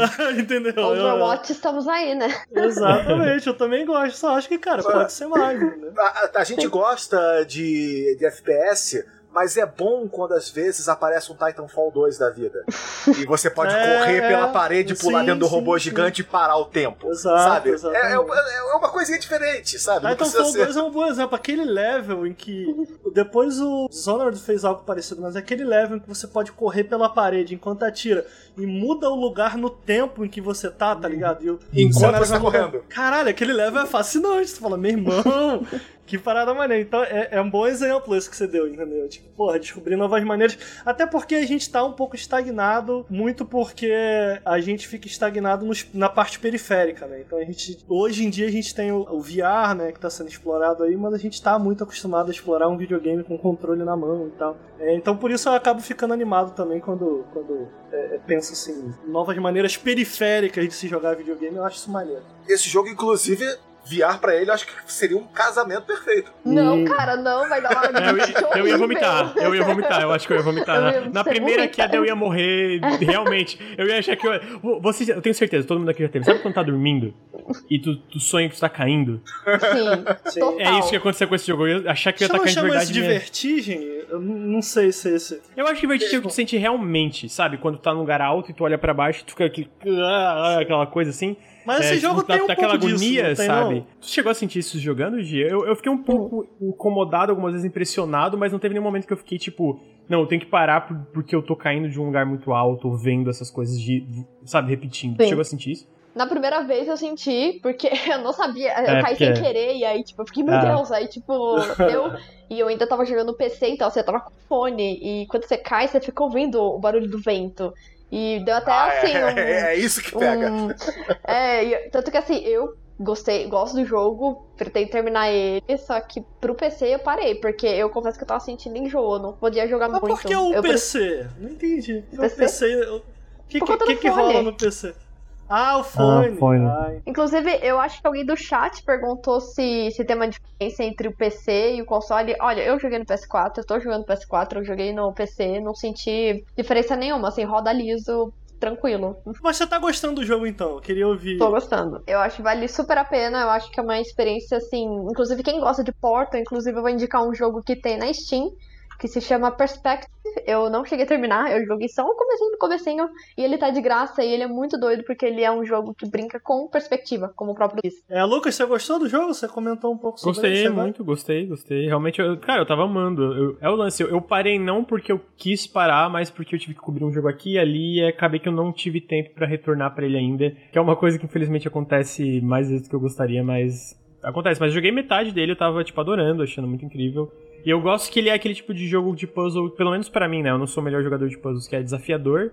Mas ele consegue. Sabe, é, é porque, por exemplo, pega Baba Is. Eu sei que eu nunca vou conseguir zerar Baba Is. Eu já aceitei esse fato. Eu nunca vou conseguir zerar e é isso aí, eu já aceitei. O Manifold Garden, eu acho que um dia eu vou conseguir zerar ele, entendeu? E cada, cada clique que dá, cada clique que eu digo de resolver um puzzle, eu fico, porra, estou me sentindo um gênio. Eu não sei se você sentiu isso, de, sabe? Tipo de, caralho, eu sou muito inteligente, cara. Porra, eu, eu, eu, eu, eu, solucionei o infinito, irmão. Aí, tá aí, porra. O que, que foi?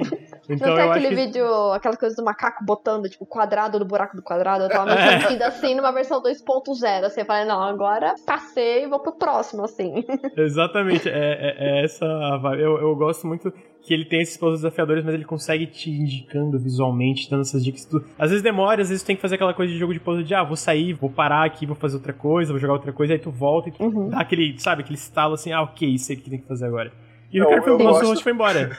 Eu gosto quando você, você mencionou o Baba Is You, é uma coincidência do próprio jogo, mas você se sente um gênio jogando o Baba Is You justamente porque quando você começa a combinar as palavras. que fala, Baba sou eu, mas eu sou a porta. Mas É. a porta é baba, aí você começa a quebrar a É. cabeça.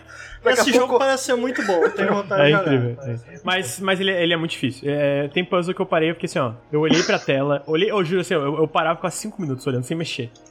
Ah, vocês conhecem um jogo Não tenho a chamado mínima ideia. Minute? Sim, eu amo sim, esse sim, jogo. The Devolver. Que é outro jogo também que é. Porque você tem um minuto, né? Pra quem não pra dar contexto. É um, é um joguinho que é essencialmente. Imagina um Zelda de puzzle que você tem 60 segundos pra fazer tudo. E aí você começa devagarzinho tentando descobrir então as coisas. Só que quando você entra no ritmo do jogo. O seu cérebro meio que entra no modo automático, e você começa, Sim. você tem pouco tempo, você encurta, tu, encurta tudo. Aí quando você tá jogando aquilo, precisa lembrar, a direita, porta, chave, esquerda, É. chave, espada, a, a pedra, pedra direita, abriu. E, e vai indo até você conseguir zerar o Sim. jogo. Então, É, é entrar no ritmo do jogo é, é uma sensação muito gostosa. Você realmente começa a enxergar como é, você meio que desconstrói o jogo na sua frente. Você começa a entender como é que o cara fez o puzzle de trás pra frente, você começa a desconstruir ele e avançar. Aí você se sente cérebro gigante, mente É. universal, QI de 3 mil. Uma Eu maravilha. admito que eu não joguei ainda esse jogo por conta disso. Nossa, eu, eu sou ansioso. Eu gosto de explorar. De repente o jogo é sobre isso, viu? Mano, eu acho melhor não. É melhor jogar de co-op, Mas- porque, mas é- porque mas é alguém gostosinho. gritando com você o tempo todo, você só executando. Mas ele parece ser bem legal. É bem legal, é bem legal. O pessoal dele, pelo menos uma parte da equipe dele, tá fazendo agora o Disc Room, que parece bem legal também. Jogo tem uma demo agora que tá disponível Uhum. agora pra quem tá ouvindo ao vivo. E pra quem tá sendo em forma de format feed, vai tá disponível por causa da, da Steam que tá tendo o Tá, Festival da e esse Gamescom. era o recado que eu queria dar. Esse era um dos recados. ia- Sério? Porque tá tendo. Game Indie Arena, é isso? É, mas ele tem a ver com a Gamescom, Lucas? Tem, Esse tem, Game tem. Indie Arena tem, né? É porque, tipo, isso, isso. Eu tenho achado isso muito legal. Eu espero que isso realmente vire um padrão, assim, do É, tipo. a, a Valve já confirmou que isso daqui pra frente vai ser constante. Tipo, setembro, final de setembro tem outra confirmado que vai ser um maior, que nem a gente teve agora, em, foi em junho, se não me engano. Sabe que teve centenas, foi tipo 500, sei lá, 400? Pera aí, deixa eu explicar. O que que tá rolando? Gente, eu tô acostumado aqui no Brasil a só quando rola uma BGS, por exemplo, tem lá a Spoiler Night, né, que é pra jornalista e pra, enfim, quem, quem cobre esse tipo de coisa, geralmente a gente tá lá. E tem muitos jogos, cara, tem alguns jogos lá na, na BGS que rolam que muito antes de sair eles já estão lá disponíveis só para quem cobre jogar. E agora o que tá acontecendo é tipo, tá rolando a Gamescom. Geralmente no chão da feira ali tem alguns jogos pra galera testar, mas eles estão fazendo isso online, entendeu? Os jogos estão no Steam, ficam ali durante sei lá, dois dias disponível pra galera baixar e jogar e tá rolando isso agora no Steam. Tem Tunic para jogar, eu baixei já a demo e tem algumas outras demos para vocês testarem lá e jogar, que são a ideia, pelo menos, é essa, tipo, os jogos que estão lá na feira, na Gamescom pra galera testar, pô, tu tem agora na tua casa aí pra testar no Steam, eu acho que será. Não, isso é, isso é uma coisa que eu acho que a Steam tá fazendo que é muito legal, inclusive pelo que os desenvolvedores estão falando, tá ajudando eles muito em questão de wishlist, que é muito importante para vender no Steam, e eu lembro que na, na de junho, na de junho teve bem mais, né, que foi realmente um evento de demo, agora é mais centrado na Gamescom.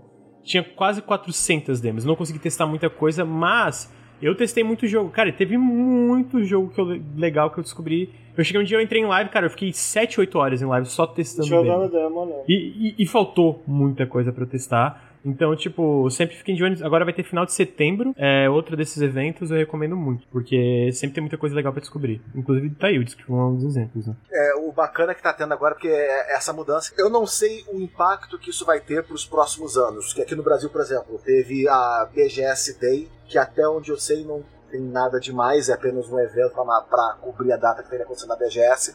Mas a Gamescom está fazendo isso, a E3 teve seus dias digitais. Eu não sei se vai modificar para os próximos anos ou se eles vão recuar para voltar ao que era. Mas a ideia de você cada vez mais. O sonho dourado de todo mundo que acompanha uma E3 é de você estar tá vendo o trailer e todo o trailer termina com disponível agora. É. Esse é o sonho dourado. Sim, é Mas a ideia de você estar tá assistindo um trailer e vai jogar o demo na mesma hora seria maravilhoso. Tipo, a gente estava comentando agora há pouco justamente sobre isso, que a Gamescom, ah, é um trailer em CG, mesma coisa que nada para mim. Agora, você bota um uhum. trailer em CG e termina com ele, jogue o demo agora, tô dentro.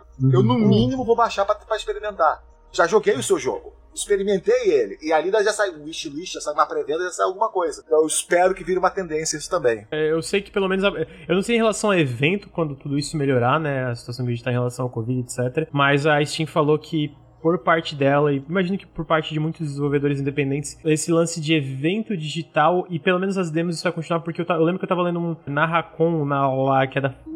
Eu acho que. Ludo é, Narracon. Ludo, Ludo Narracon. Narracon é. é. É, que é uma empresa chamada Fellow Traveler, eles são, eles são distribuidores, eles publicam jogos como, por exemplo, Genesis Noir e outras coisas. E eles falaram, cara, o resultado desse tipo de conferência digital pra gente que é independente, que é basicamente zero custos do lado da gente, e a quantidade de wishlist visibilidade que dá pra gente é absurda. Então, tipo, eu não acho que esse tipo de conferência digital vai morrer. Eu acho que, por exemplo, no momento que normalizar a Gamescom vai voltar a ser, tipo, uma parada mais física, né? Tipo, física que eu diga Triste. a galera indo lá. Triste. Triste, eu, é. eu gosto desse formato. Gente, Manifold Garden, a gente, como sempre, aí mantendo o padrão de pouquíssimo tempo falar, falar de cada jogo. Só faltam mais três, mas eu tenho certeza que o meu é breve, rapidinho. É, e ainda tá dentro de algumas coisas que a gente citou aqui, que foi, a gente falou de infinito, de exploração de espaços e tal. Infinito porque ele é um jogo da Hello Games, para quem não conhece a Hello Games, ela foi quem fez o entre outras coisas, No Man's Sky, e ela lançou recentemente o The Last Campfire.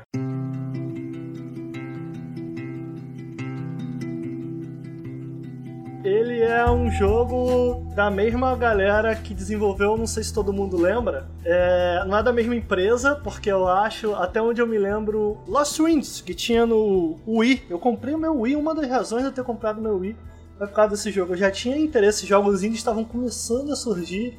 Eu lembro que esse jogo era exclusivo da loja da Nintendo por um bom tempo. Hoje você já encontra ele no Steam. Mas o lance de Lost Winds, tem um e o dois, é que você não controla o garotinho, a garotinha que você tá controlando. Você controla o vento e ajuda ela. É um jogo de plataforma em que você ajuda ela com um emote. Com o emote você mirava no personagem e fazia ela ventar pro lado, para cima.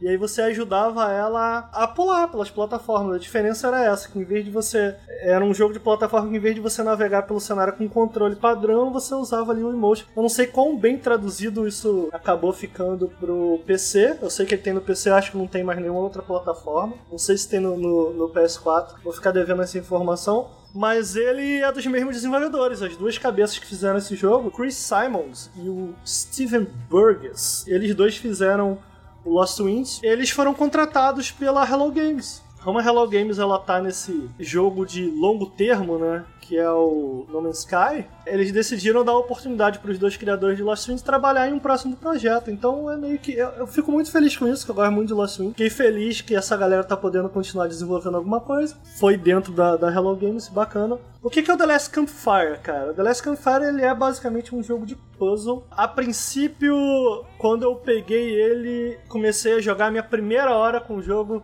eu fiquei meio, tá, tá aí, é isso, né? Porque o jogo, além de sair no PC, ele saiu para PC, na Epic, ele não tá no Steam, é, ele é exclusivo da Epic. É, ele tá no Switch, no PS4, enfim, todas as plataformas Xbox One, ele tá também no iPhone. E ele claramente tem algumas mecânicas de celular, assim. Funciona no controle normalmente, mas certamente é, é, são, é um gimmick, basicamente, né? Uma, uma brincadeirinha, não é nada importante pra gameplay, mas ele tem uns lances assim, vire a chave. E aí você vai lá e fisicamente vira a chave claramente feito para você usar no celular e até a interface dele, a maneira que a interface dele é montada, ele parece ter sido, ele é amigável para quem joga no celular. E a primeira hora que eu tive com esse jogo, eu falei, cara, tá, tá aí, entendi o que é esse jogo. É um jogo de puzzle, você um pouquinho diferenciado, um pouquinho diferenciado no sentido de em vez de ser puzzles contínuos, então você imagina Monument Valley, não em estrutura, tá? Só em ideia aqui. Imagina Monument Valley que você vai de um puzzle, de um puzzle para outro, de um puzzle para outro, de um puzzle para outro. Em vez dele fazer isso, ele tem um hub que funciona, um hub explorável, que você explora ele, e dentro desse hub você encontra múltiplas áreas em que serve como seu puzzle, basicamente. E a primeira hora dele é meio que isso, sacou? É tipo, cara, tem esse lugar aberto aqui e você vai ter que encontrar esses NPCs que tão, estão mortos e resolver um puzzle por conta deles. Antes de eu entrar na história, porque eu acho que a história é, é importante para falar desse jogo, mas enquanto a primeira hora ela foi meio que isso, ah, ok, é um jogo de puzzle com um hub. Na segunda hora ele muda um pouco, porque aí ele se abre mais e aí ele se transforma, ainda que ele continue com esse elemento de puzzle, pequenas caixas de puzzle, porque quando você encontra esses NPCs no cenário, você tem que resolver um puzzle e aí a tela sai de onde você tá te joga para outro lugar para você resolver esse puzzle. Na segunda hora, lá para segunda, terceira hora, ele se transforma um pouco num Zeldinha, saca? Em que você tem que explorar o cenário, você ganha algumas habilidades novas para como explorar esse cenário. Então o que eu achei interessante nesse jogo é que no fundo, no fundo ele é isso. Ele é uma mistura, é um jogo de exploração a la Zelda, assim, sabe? Ele não é, ele não é mundo aberto, mas ele tem a la Zelda, eu vou falar aqui de Link to the Past, sabe? Que você tem múltiplas áreas e você passa de uma área para outra, né? De um quadrado para outro. E em cada área você tem habilidades diferentes podem ser usadas naquele lugar que você vai adquirindo conforme explora, e aí você abre atalhos e tal. Eu falei que a história era importante para falar desse jogo, porque ainda que ele seja um jogo de puzzle, ele é um jogo muito narrativo. Então qual é a ideia dele? A ideia é que você tá numa espécie de limbo, né? E é muito bonitinho a mensagem dele na real. A ideia é que você tá nessa espécie de limbo, então você, enquanto explora, você encontra algumas pessoas que. Porque o, limbo ele tem essa característica de ser um lugar de passagem, né? Ele não tá em lugar nenhum, ele não tá, sei lá, nem no céu nem na terra, sacou? Você faz uma passagem pelo limbo. E é interessante, porque ali dentro do limbo tem alguns personagens que desistiram, sacou? Eles têm algum ressentimento do passado que eles não conseguem encarar, sabe? É, eles preferem. Alguns preferem esquecer outros preferem ressignificar e outros simplesmente desistem. Então você encontra esses personagens. E o que é interessante, eu acho que a maneira, a coisa que me pegou nesse jogo, eu falei, ah, isso é inteligente. É que os puzzles é um jogo muito narrativo e os puzzles, enquanto você resolve eles, então vou dar um exemplo. Quando você mexe uma pedra, isso é só um exemplo fictício, né? Quando você mexe uma pedra, uma narradora entra e fala: Ah, ele tinha muitos pesos para carregar. Porque a ideia é que quando você encontra esses personagens que desistiram no limbo no meio do caminho, personagens que estão, entre aspas, mortos, eles não estão mortos, eles estão. Eles foram esquecidos enquanto você explora esse limbo. Você meio que entra na cabeça deles, parecido com Psychonauts. Vou dar essa ideia aqui. Tipo, você encontra esses personagens e aí você, você na busca de ajudar eles, você tem que entender o problema dele. É, a maneira com que o jogo encontra de te contar sobre o problema daquele personagem é no formato de puzzle. Eu achei isso muito interessante. Então, tudo que você faz nesse puzzle, se você move uma pedra, se você coloca fogo em alguma coisa, ele tem um significado para a história daquele personagem, do porquê ele tá ali. Do porquê ele desistiu, o que, que aconteceu no passado daquele personagem. Ele tá contextualizando, não necessariamente o problema, mas a história de cada NPC. Com ação. Com a ação do puzzle em si. Essa Achei é uma- essa muito é uma boa interessante, muito interessante. É tipo, cada ação que você faz no puzzle entra um narrador e explica, tipo, aí o que que acontece? O puzzle ele vira meio que uma alegoria, né, pra história daqueles personagens. Eu achei isso muito interessante, eu falei, cara, que legal. E a primeira hora ele, é meio, ele meio que se resume a isso, sabe? Eu parei depois que tu conhece o pássaro, que tu vai num labirinto, se chegou a chegar nessa parte. Chegou a conhecer o pássaro? É um Pássaro? pássaro. O pássaro fica numa cadeira grandona, assim. É meio que um Não, com pássaro certeza humanoide. eu passei, porque eu tô quase terminando, mas eu não tô conseguindo lembrar de quem é o É, pássaro. um- é um pássaro que é tipo no momento que tu conhece os é, birdies. É, é tipo. Ah, é sim, tanto- o pássaro, claro. Sim, Lembrou? sim, sim, Lembrou? sim. Não, Aham, eu passei um aham. pouquinho depois, mas tu tava falando que no começo essa parada um pouquinho meio, tipo, linear de puzzle. E aí chega naquela área mais abertinha, onde tu conhece o sapo e tal. E uma coisa Sim. que eu gostei muito, além de tudo que tu falou, eu gosto muito como ele contextualiza os puzzles dentro da narrativa de cada um Muito legal, né, cara? Cara, achei muito legal a ideia. Eu, eu gosto da vibe muito. Ele tem uma vibe de conto de fadas. Exato. Sabe? Eu, eu, eu, eu tava falando isso lá e eu tava, cara, essa vibe de conto de fadas enquanto explora é uma coisa que eu gosto muito. A gente já falou um pouquinho mais. Antes de entrar em live, eu acho que eu tava falando com o Araújo sobre Fable, bem rapidamente dentro do contexto que a gente tava falando de CG, né? Mas é uma coisa que eu gostava de Fable, que eu gosto de jogos que, no geral, a gente. Eu não consigo lembrar tanto de tantos jogos que tem essa vibe de conto de fadas. E eu não digo nem conto de fadas, a parada, a ideia, vamos dizer, infantil que a gente tem de conto de fadas, mas a ambientação de conto de fadas, sabe? Porque conto de fadas, um conto de fadas pode ser uma parada super sinistra, né? Eu digo mais essa coisa tipo de florestas e criaturas Não, grandes eu, eu, e tal. eu vou te, eu- talvez isso ajude. Os desenvolvedores eles citam como fonte de inspiração. Vai de acordo com o que você está falando, mas eles são mais específicos, talvez. Eles falam que fonte de inspiração eram ilustrações de livros para criança. Então, vai de acordo com o que você está falando, né? A ideia de conto de Aham. fadas. Eu tenho uma dúvida. Quando eu lembro quando lançou algum evento o trailer, eu fiquei muito encantado, porque eu gosto muito de joguinhos assim, bonitinhos, fofinhos, parece que saíram de, um- de uma ilustração de contos infantis. Eu não sei se vocês tiveram essa mesma impressão, mas ele me lembrou muito um jogo que ainda não saiu.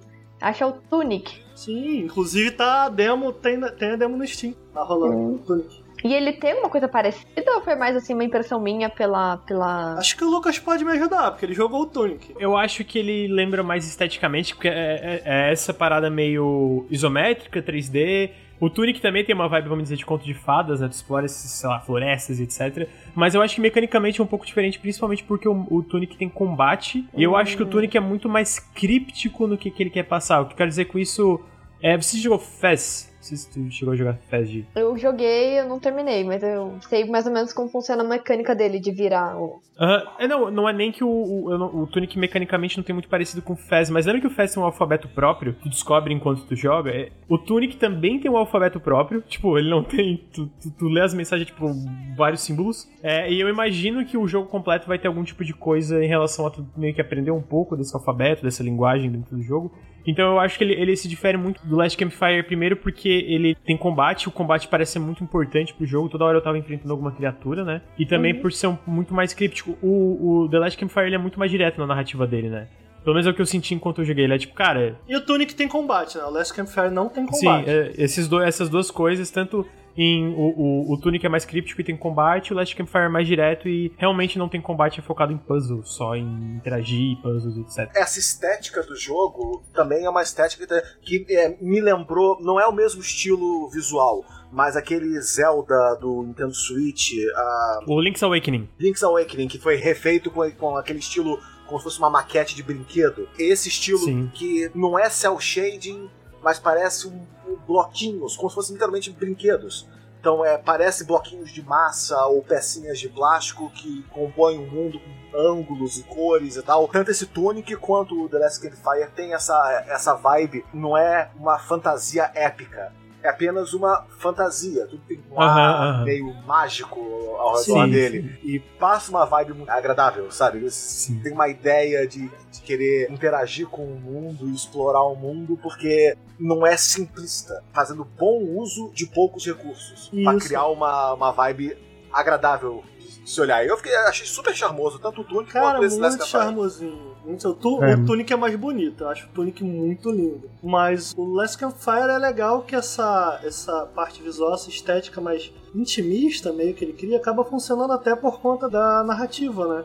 Como eu falei, ele é um jogo bastante narrativo, pode não parecer. Isso eu acho legal, eu acabo achando que isso é um diferencial para jogos de puzzle. Ele tem uma coisa interessante que eu acho também para jogos de puzzle de uma maneira geral, que é tipo, cara, não tá conseguindo resolver esse puzzle, tá de saco cheio desse puzzle, pode continuar o jogo. O jogo te deixa escolher, tipo, cara, não quer terminar? Volta depois. Volta depois e termina. Você não é obrigado. Então você pode. Isso que eu falei, por exemplo, ah, pô, na segunda hora do jogo ele fica legal. Segunda hora porque eu quis completar todos os puzzles da primeira área. Mas se eu não quisesse, ele dá logo no início a, a chance. Cara, você quer continuar o jogo? Tipo, não quer fazer esses puzzles? Você pode continuar. É, e eu acho isso legal, porque tem, isso acontece muito com jogos de puzzle, né? Tipo, de você ficar empacado e, e aí? Pô, tu quer continuar o jogo, mas tu tá empacado. E ele faz essa mistura de gêneros, né? Isso eu achei tão legal nele. Isso, isso acabou me vendendo lá por volta da segunda hora. Que tipo, ele tem essa parte puzzle, em que tá muito ligada à parte narrativa, porque como eu falei, os puzzles basicamente são esses personagens que você encontra ao longo desse limbo, que você tá navegando por esse limbo, você tá tentando entender qual é o teu papel ali, para que que você tá ali, mas você acaba entendendo um pouco mais o teu papel ali ao explorar entender por que os outros desistiram de entender, sabe? Enquanto você explora. E é surpreendentemente bem feitinho a historinha, sabe? Enquanto eu tava jogando. Eu tô gostando, eu, falei... eu não achei que ia gostar, eu tô achando Cara, eu, eu falei, nossa, cara, que mensagem bonitinha, sabe? Ele me lembra um pouco o Rei Leão, cara, algumas das mensagens dele. E aí eu vou ser polêmico, naquela ideia do. Sabe o lance do Hakuna Matata, sabe? O Hakuna Matata, ele é uma filosofia atraente, né, cara? Tipo, cara, esquece teu passado, mano. Vive os prazeres imediatos aqui e tal. Quando Simba abraça o Hakuna Matata, ele acaba indo contra a natureza dele, né, cara? Ele acaba. Deixa eu puxar o Rei Leão, mano. Tá filosofando sobre Hakuna Pô, Matata. É... Pô, cara, mas o Hakuna Não, mas eu tô achando. Eu sei, Cara, é que eu, eu achei muito muita- inesperado. Eu achei eu, eu inesperado. acho, eu acho o Rei Leão lindo. Eu acho o Rei Leão Eu também, eu lindo. também, eu também. Rei Leão tem muito Virou, virou significado. meteoro agora. Rei Leão e o niilismo, vai. Eu acho o Rei Leão lindo, mano. E, e Rei Leão. Eu, eu gosto muito dessa história do Rei Leão por, por conta disso, do tipo, cara, o Simba, brother, ele desiste. Ele desiste, não, ele, ele deixa pra trás o passado dele porque ele tem medo, ele tem. Ele não quer ser quem ele nasceu pra ser, sacou? Tudo se transforma, tudo fica pior por conta disso, por conta dessa decisão dele. Então ele vive ali o Hakuna Matata, entendeu? Ele, ele vive os prazeres imediatos, despreocupado. É, mas ele esquece do passado dele, ele, ele esquece de quem ele é. Entendeu? Ele é o leão, irmão. Ele E é o rei? rei. Tem uma, uma fala do. O, o macaco que levanta ele assim, sabe? Rafik. O- Rafik, né? E ele fala assim pro Rei Leão, Lucas. Ele tá gostando da minha filosofia. Ele fala assim: passado pode doer, você pode esquecer ou aprender com ele. Esse jogo é sobre isso. Esse jogo é sobre isso. E ele tem mensagens muito bonitinhas. Ele tem coisas muito bonitinhas, muito legaisinhas a falar sobre isso, sabe? E teve um personagem em particular que, pequeno spoiler assim, ele é um cozinheiro, né, cara? E todo mundo ama a comida dele. É um dos personagens que você encontra enquanto explora o jogo. Ele é um cozinheiro e todo mundo ama a comida dele, menos ele. Ele sempre acha que não tá bom o suficiente. Ele, ele sempre acha que pode ficar melhor, entendeu? E todo mundo tá, cara, isso tá, tá delicioso, todo mundo gosta. Mas ele, não, mas nem tá pronto, nem tá pronto ainda. E aí quando você invade a mente dele, né, pra, que, que é o que o jogo utiliza como ferramenta de puzzle, né, pra entender um pouco melhor, tentar trazer alguma paz pra ele, tipo, cara, tá bom o suficiente, né? Você percebe que ele é muito inseguro, né? ele, é- ele é- ele tem uma insegurança muito enorme. Então por isso nunca tá pronto, porque, cara, ele quer. Ele tá ali, ele tá lutando pra ser bom nisso, mas ah, ele é tão inseguro que ele, cara, sempre acha que tá ruim, entendeu? E todo mundo tá amando e tal. Então ele tem mensagens muito bonitinhas, entendeu? E no fundo, no fundo, enquanto você vai avançando no jogo, você encontra alguns personagens que, cara, eles estão eles estão satisfeitos em, em não encarar, em viver o Hakuna Matata deles ali, entendeu? Eles falam, Enquanto- inclusive. é, enquanto tem outros personagens, cara, que desistiram no meio do caminho e teu papel é relembrar, relembrar eles é, do porquê eles desistiram e que, cara, que eles podem tentar de novo e tal. Eu achei, achei a historinha muito bonitinha. To- tocou em mim, tocou em mim. É, dá pra dizer que The Last Campfire é o o pequeno príncipe dos jogos. Olha aí, é um, é um bom exemplo, é um bom exemplo. Então, cara, é isso. Eu acho que o, o legal do Last Campfire é que ele mistura, ao colocar um- uma pitada narrativa na parada, ele não é nem um Zelda, nem um jogo de puzzle, ele é um- uma parada no meio, entendeu? Ele tem. Ele tem um pouco essa pegada Zelda de mundinhos abertos em que você vai explorando, conseguindo novas ferramentas pra explorar esse mundo. Enquanto você explora, você consegue encontrar esses personagens bem típicos de histórias de conto de fadas, interagir com eles até escolher é, é, conversas alternativas se você quiser ter com eles ou não. a lá, sei lá, Mass Effect, assim, sabe? Tu, tu puxa algumas conversas com eles e tal. Então ele é essa mistura, entendeu? Ele é meio que um, um jogo de puzzle, bastante narrativo, sempre com foco narrativo. Então, cara, eu tô, eu tô surpreso, eu tô gostando muito do jogo. Ainda tô quase terminando ele, eu acho. Tô com 5 horas de jogo. Vou chutar que ele deve ter por volta de, de 8 horas. É um bom tamanho de... pro jogo de puzzle? Então eu acabei gostando de Last Campfire, cara. É, é, No início eu tava meio. Ah, ok, entendi o que é esse jogo aqui, é uma série de puzzles e tal. Mas quando ele adicionou essa pitada narrativa, pitada não, porque a narrativa é bem o que te guia no jogo. E ele adicionou elementos de Zeldinha ali, não tem nenhum combate, reforço pra deixar claro. Pô, gostei bastante, cara. E o Araújo chegou a perguntar: pô, é longo pra um jogo de puzzle? Eu acho que acaba não sendo porque. Ainda que enquanto você explora o mundo é um grande puzzle, entendeu? É, ele não, não são. Sabe, sabe esses pequenos puzzles de navegação que você completa enquanto joga? Sei lá, desde um God of War, sabe? São pequenos puzzles, são puzzles bem simples, entendeu? De navegação. Os puzzles mais complicados são, são esses personagens que você encontra ao longo do caminho e entra na cabeça deles e tal. Então ele acaba sendo gostoso, sabe? De, de, de seguir em frente. Às vezes você, você encontra um NPC pra trocar uma ideia e você entende mais sobre aquele lugar ali e tal. Acaba sendo um jogo muito gostosinho de jogar e muito confortável pra se estar. Ou muito confortável, até como eu falei, ele me pegou em alguns personagens. Porque algumas das dores daqueles personagens, eles eram parecidos com as minhas, mas colocados de uma maneira muito intimista e fofinha, entendeu? Então tu fala, ah, que legal, pô, que, que mensagem legal, sacou? É, o bacana acabei dos jogos de puzzle, o grande desafio quando você faz um jogo de puzzle narrativo é justamente o start-stop. Porque você coloca o jogador dentro de uma sala, lá tem um puzzle, pra você ir pra próxima parte você tem que resolver aquele puzzle. Então quando você intercala pequenos puzzles com pequenas histórias, você resolve um pedacinho do puzzle, avança um pouquinho, ganha um diálogozinho, avança mais um pouquinho. Essa construção funciona muito bem. Aí eu consigo ver o jogo indo pra 5, 8 horas, porque aquele negócio, ah, eu caí de cara num puzzle que eu não tô conseguindo resolver. Mas eu quero saber a continuação da história. Aí você fica frustrado, ah, larga isso pra lá, e acaba abandonando o jogo. E dá uma, dá uma, Saber dá uma boa é cadência. Sim, dá uma boa cadência. Ele tem puzzles que podem ser bem complicados e acaba sendo essa mistura entre puzzles bem complicados, exploração, porque ele é bastante um jogo de exploração. Puzzles bem complicados, exploração, um pouco de história. Ele acaba dosando muito bem, cara. Tô gostando bastante. Não é. Não diria que tá entre as melhores coisas que eu joguei esse ano, mas, cara, é um jogo muito legal. Muito, muito bom de, de jogando. Eu, eu, recomendo aí pro pessoal, ainda mais. Ele não é tão caro, acho que a gente começou esse podcast falando sobre valor de videogames e horas e tal. Acho que mesmo pra quem, pra quem leva isso em consideração, eu acho que pode ficar um pouco despreocupado. Eu, pelo menos, acho. Tá 36 reais. Pô, 8 horinhas ali, eu acho. Acho que o pessoal vai concordar comigo que é suave. Então, cara, The Last Campfire da Hello Games. Conheçam também Lost Winds. Gosto bastante de Lost Winds também, que é outro jogo que os criadores fizeram. Não sei se funciona tão bem no mouse, mas no Wii era muito legal, gostava muito. Acho que é isso aí, The Last Campfire. Lucas, você jogou também, né, Lucas? Tem alguma coisa a adicionar, mano? Você tá gostando do jogo? Não, o que eu tinha pra adicionar eu já adicionei. Foi sobre o lance da- do conto de fadas, sobre como eu também tô gostando da narrativa. Eu acho legal essa parada, essa perspectiva que ele traz sobre é, é, é, essa transição do, do limbo, né? Achei muito. Eu, brinquei no começo porque eu achei inesperado, mas eu gostei muito das tuas observações sobre o lance do Hakuna Matata em contexto do, do jogo. Eu gostei mesmo, só fiquei muito surpreso de trazer do nada. Não esperava ouvir Rei Leão hoje sobre The Last Campfire, então.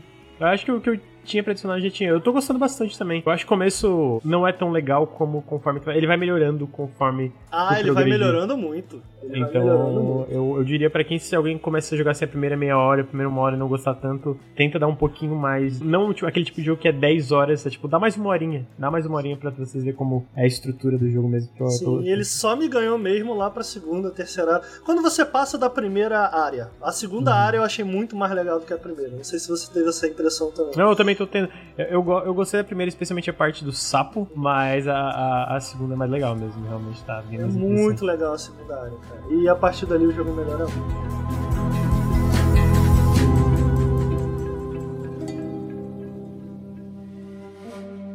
A gente vai agora, mais uma vez, a gente já falou duas vezes aqui no Periscópio, mas eu acho, queria ouvir Ghost of Tsushima da perspectiva do Araújo. E eu sei que a gente já teve uma treta no início desse podcast aqui entre Araújo e Lucas. É uma boa oportunidade pra gente Não ter mais uma. Mano, a gente não teve uma treta. O- o- o- eu, eu concordo com a opinião geral do- sobre o jogo com o Araújo. Ele falou que o jogo Uhum. é maravilhoso, melhor que o primeiro. Inclusive, eu sinto que na internet isso é uma opinião um pouco polêmica. de achar que The Evil Within 2 é melhor que um, mas ele é muito melhor que um. Sério?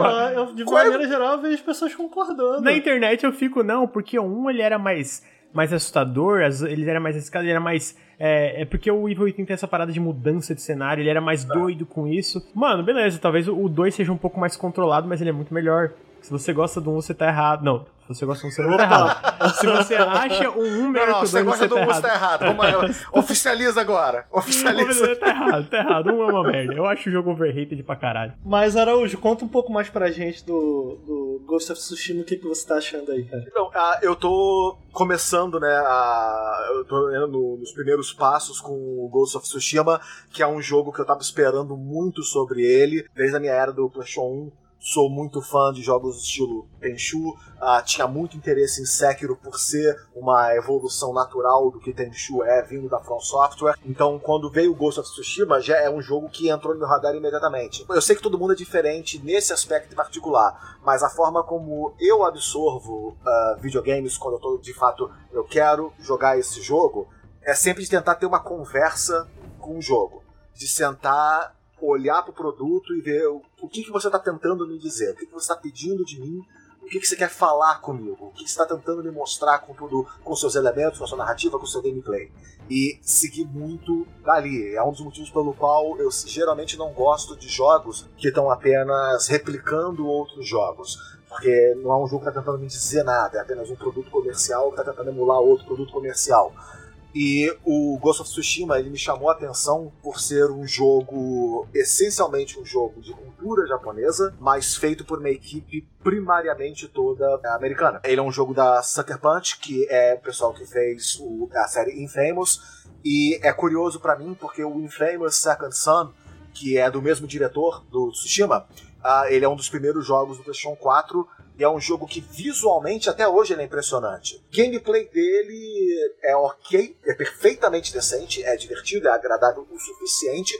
A história é meio meh, mas eu não cobro tanto assim de um jogo de lançamento para começo de conversa. Então é um jogo que eu criei expectativas certas para aquele jogo na minha cabeça. Eu sabia que eu não ia jogar nada revolucionário ao jogar Ghost of Tsushima. Eu sabia que eu ia jogar um jogo perfeitamente decente, de boa qualidade. E é curioso ver a Sucker Punch essencialmente fechando a era do PlayStation 4, assim como ela abriu a era do PlayStation 4. Então você tem esse comparativo entre os dois jogos na cabeça. E outra coisa também que veio na minha mente à medida que comecei a ler e conhecer um pouquinho mais sobre o Ghost of Tsushima antes de jogar ele, é que eu vi que eu não devia pesquisar muito a fundo a respeito do jogo. Porque o jogo é essencialmente uma grande fantasia. É um jogo de fantasia. Embora nas entrevistas originais antes do lançamento do jogo, o diretor tenha dito que eles fizeram todo um trabalho do jogo ser historicamente preciso, mas tipo, o seu personagem no jogo utiliza uma katana.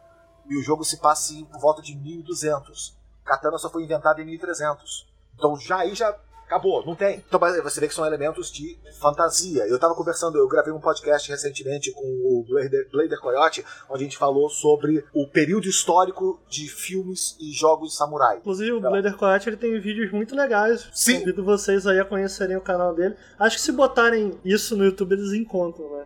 Absolutamente. Coyote, e ele tem. Eu não sei se ele tem formação em história. É bacharel, história. é, E ele, ele faz alguns vídeos abordando isso lá no canal dele. Ele pega, tipo, porra, é, é, a, a história real da parada, o que tem ali por trás do jogo e tal. São vídeos muito legais, eu recomendo.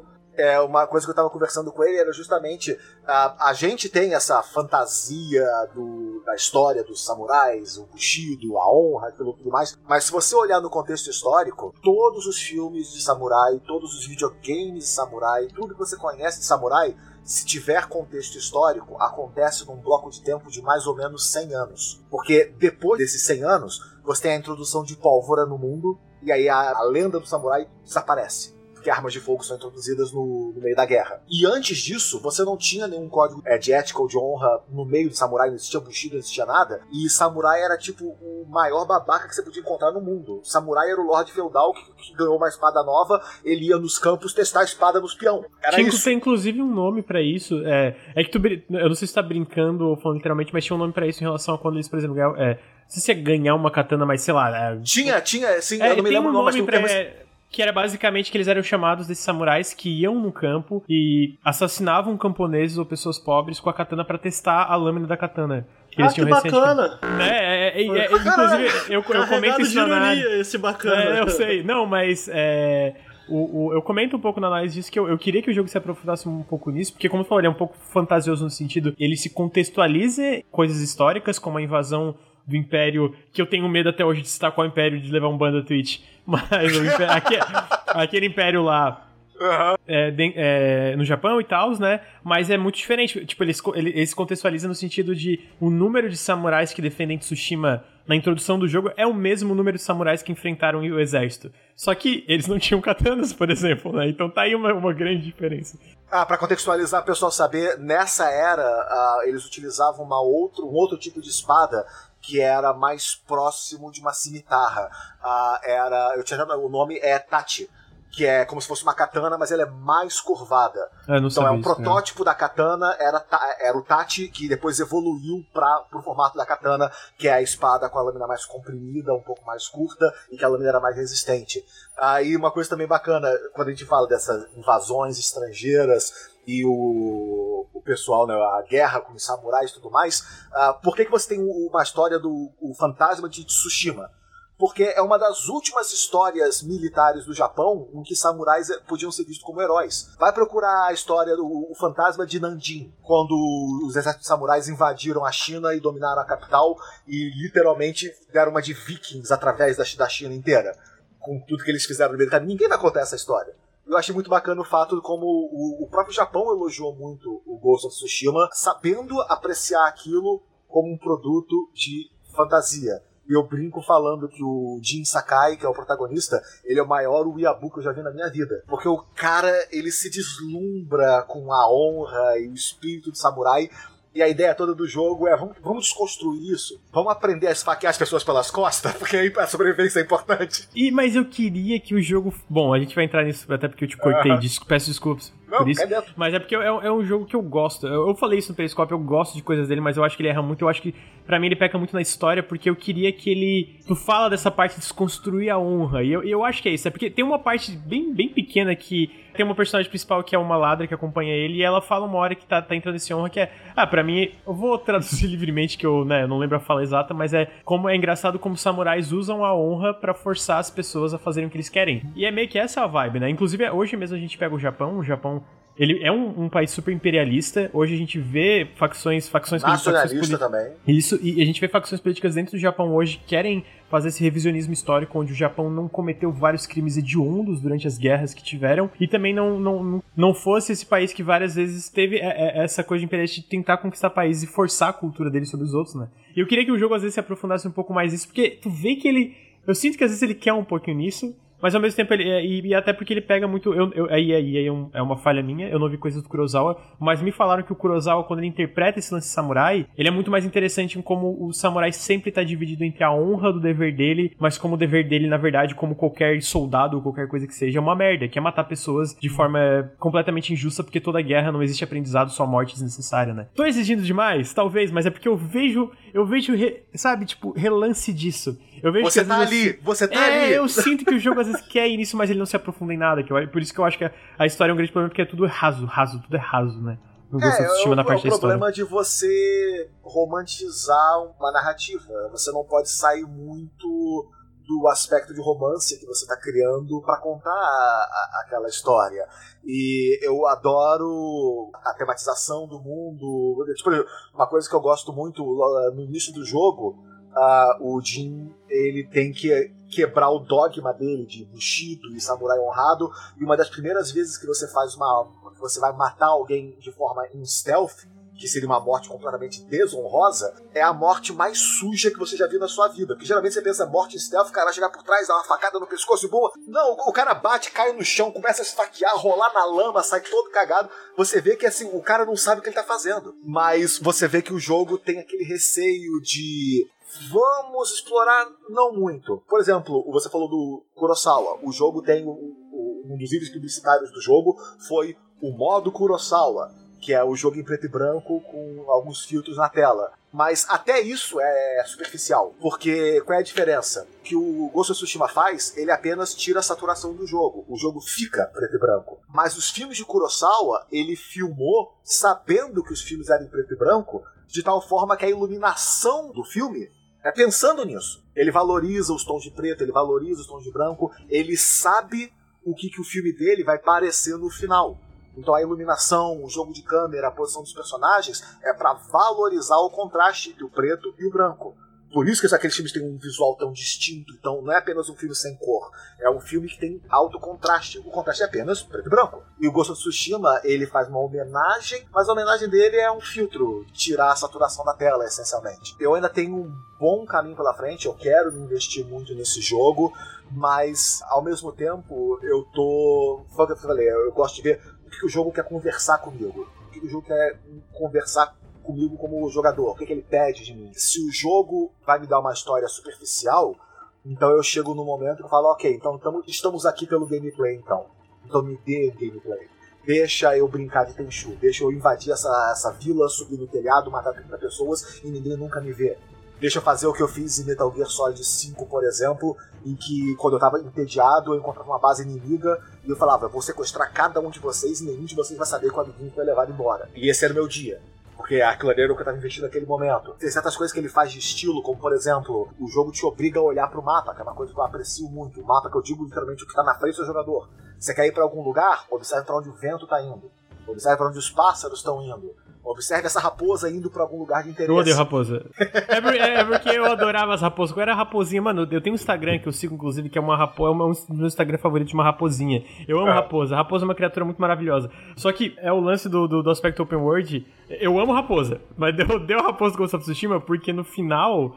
Ele é um jogo muito aberto, aí eu não sei se eu não sei quantas horas de jogo, se tu concorda comigo. As atividades do mundo aberto são bem repetitivas, né? Então, tipo, no final lá do jogo, lá na última ilha, né? Na última, na, na verdade, na última divisória da ilha, que são essas três divisórias que tem com essas grandes áreas, é tipo, eu não aguentava mais a raposa querendo me, me, me guiar pro shrine. É tipo, ai, mano, só me dá o shrine, sabe? Tipo, eu não aguento nem mais shrine, eu não aguento mais esses colecionáveis de Ghost of Tsushima. No É fim das contas, especial. eu acho que isso é uma maneira bem mais interessante de se fazer do que você simplesmente marcar um ícone no cenário. Mas é marcado no mapa também, pra É. deixar claro. Só que é marcado com ponto de interrogação. Eu, eu gosto dessa ideia. O Zelda tem isso que eu acho. Puta caralho, meu irmão. Que parada simples e ao mesmo tempo genial. Que é tipo: os pássaros eles te apontam pra torre que você ainda não subiu. Então quando você vê. E os pássaros, eles formam uma seta no céu. Caralho, eu então, nunca. O quê? Eu Já tenho viu aqueles 90 horas de Breath of the Wild e eu não sabia É, disso. pois é. São pequenos Mas é- detalhes que o jogo tem. Mas é inteligente, né, mano? Não, é, tipo, eu não- eu não Tá ligado? Eu não tô falando de um pássaro, tá ligado? Aqueles pássaros que andam. É, Tem um nome isso, cara. Tipo, Formação quando eles estão migrando. Não, quando os pássaros migram assim, saca? Que eles Tem um é nome pra eles formação, migrando. É, eles fazem aquela formação, assim, né? Como a gente falou. Eles ficam uma formaçãozinha em V e eles é, são meio que uma seta. E eles fazem isso, quando você vê um deles no Wild, significa que tá pra lá a torre. Então, tipo, eu, eu acho isso uma maneira tão interessante de se fazer a coisa, e eu acho que o Araújo citou é correto, é o que eu acredito também. Tipo, é interessante porque faz com que você tenha que prestar atenção naquilo que tá na sua frente, entendeu? Sim. E não na tela de pausa, numa tela de menu. O que acontece nos jogos de Assassin's Creed muitas vezes é isso. Eu gosto muito desse termo, já citei algumas vezes aqui a ideia do Icon Chaser, né? Você se transforma no caçador de ícones.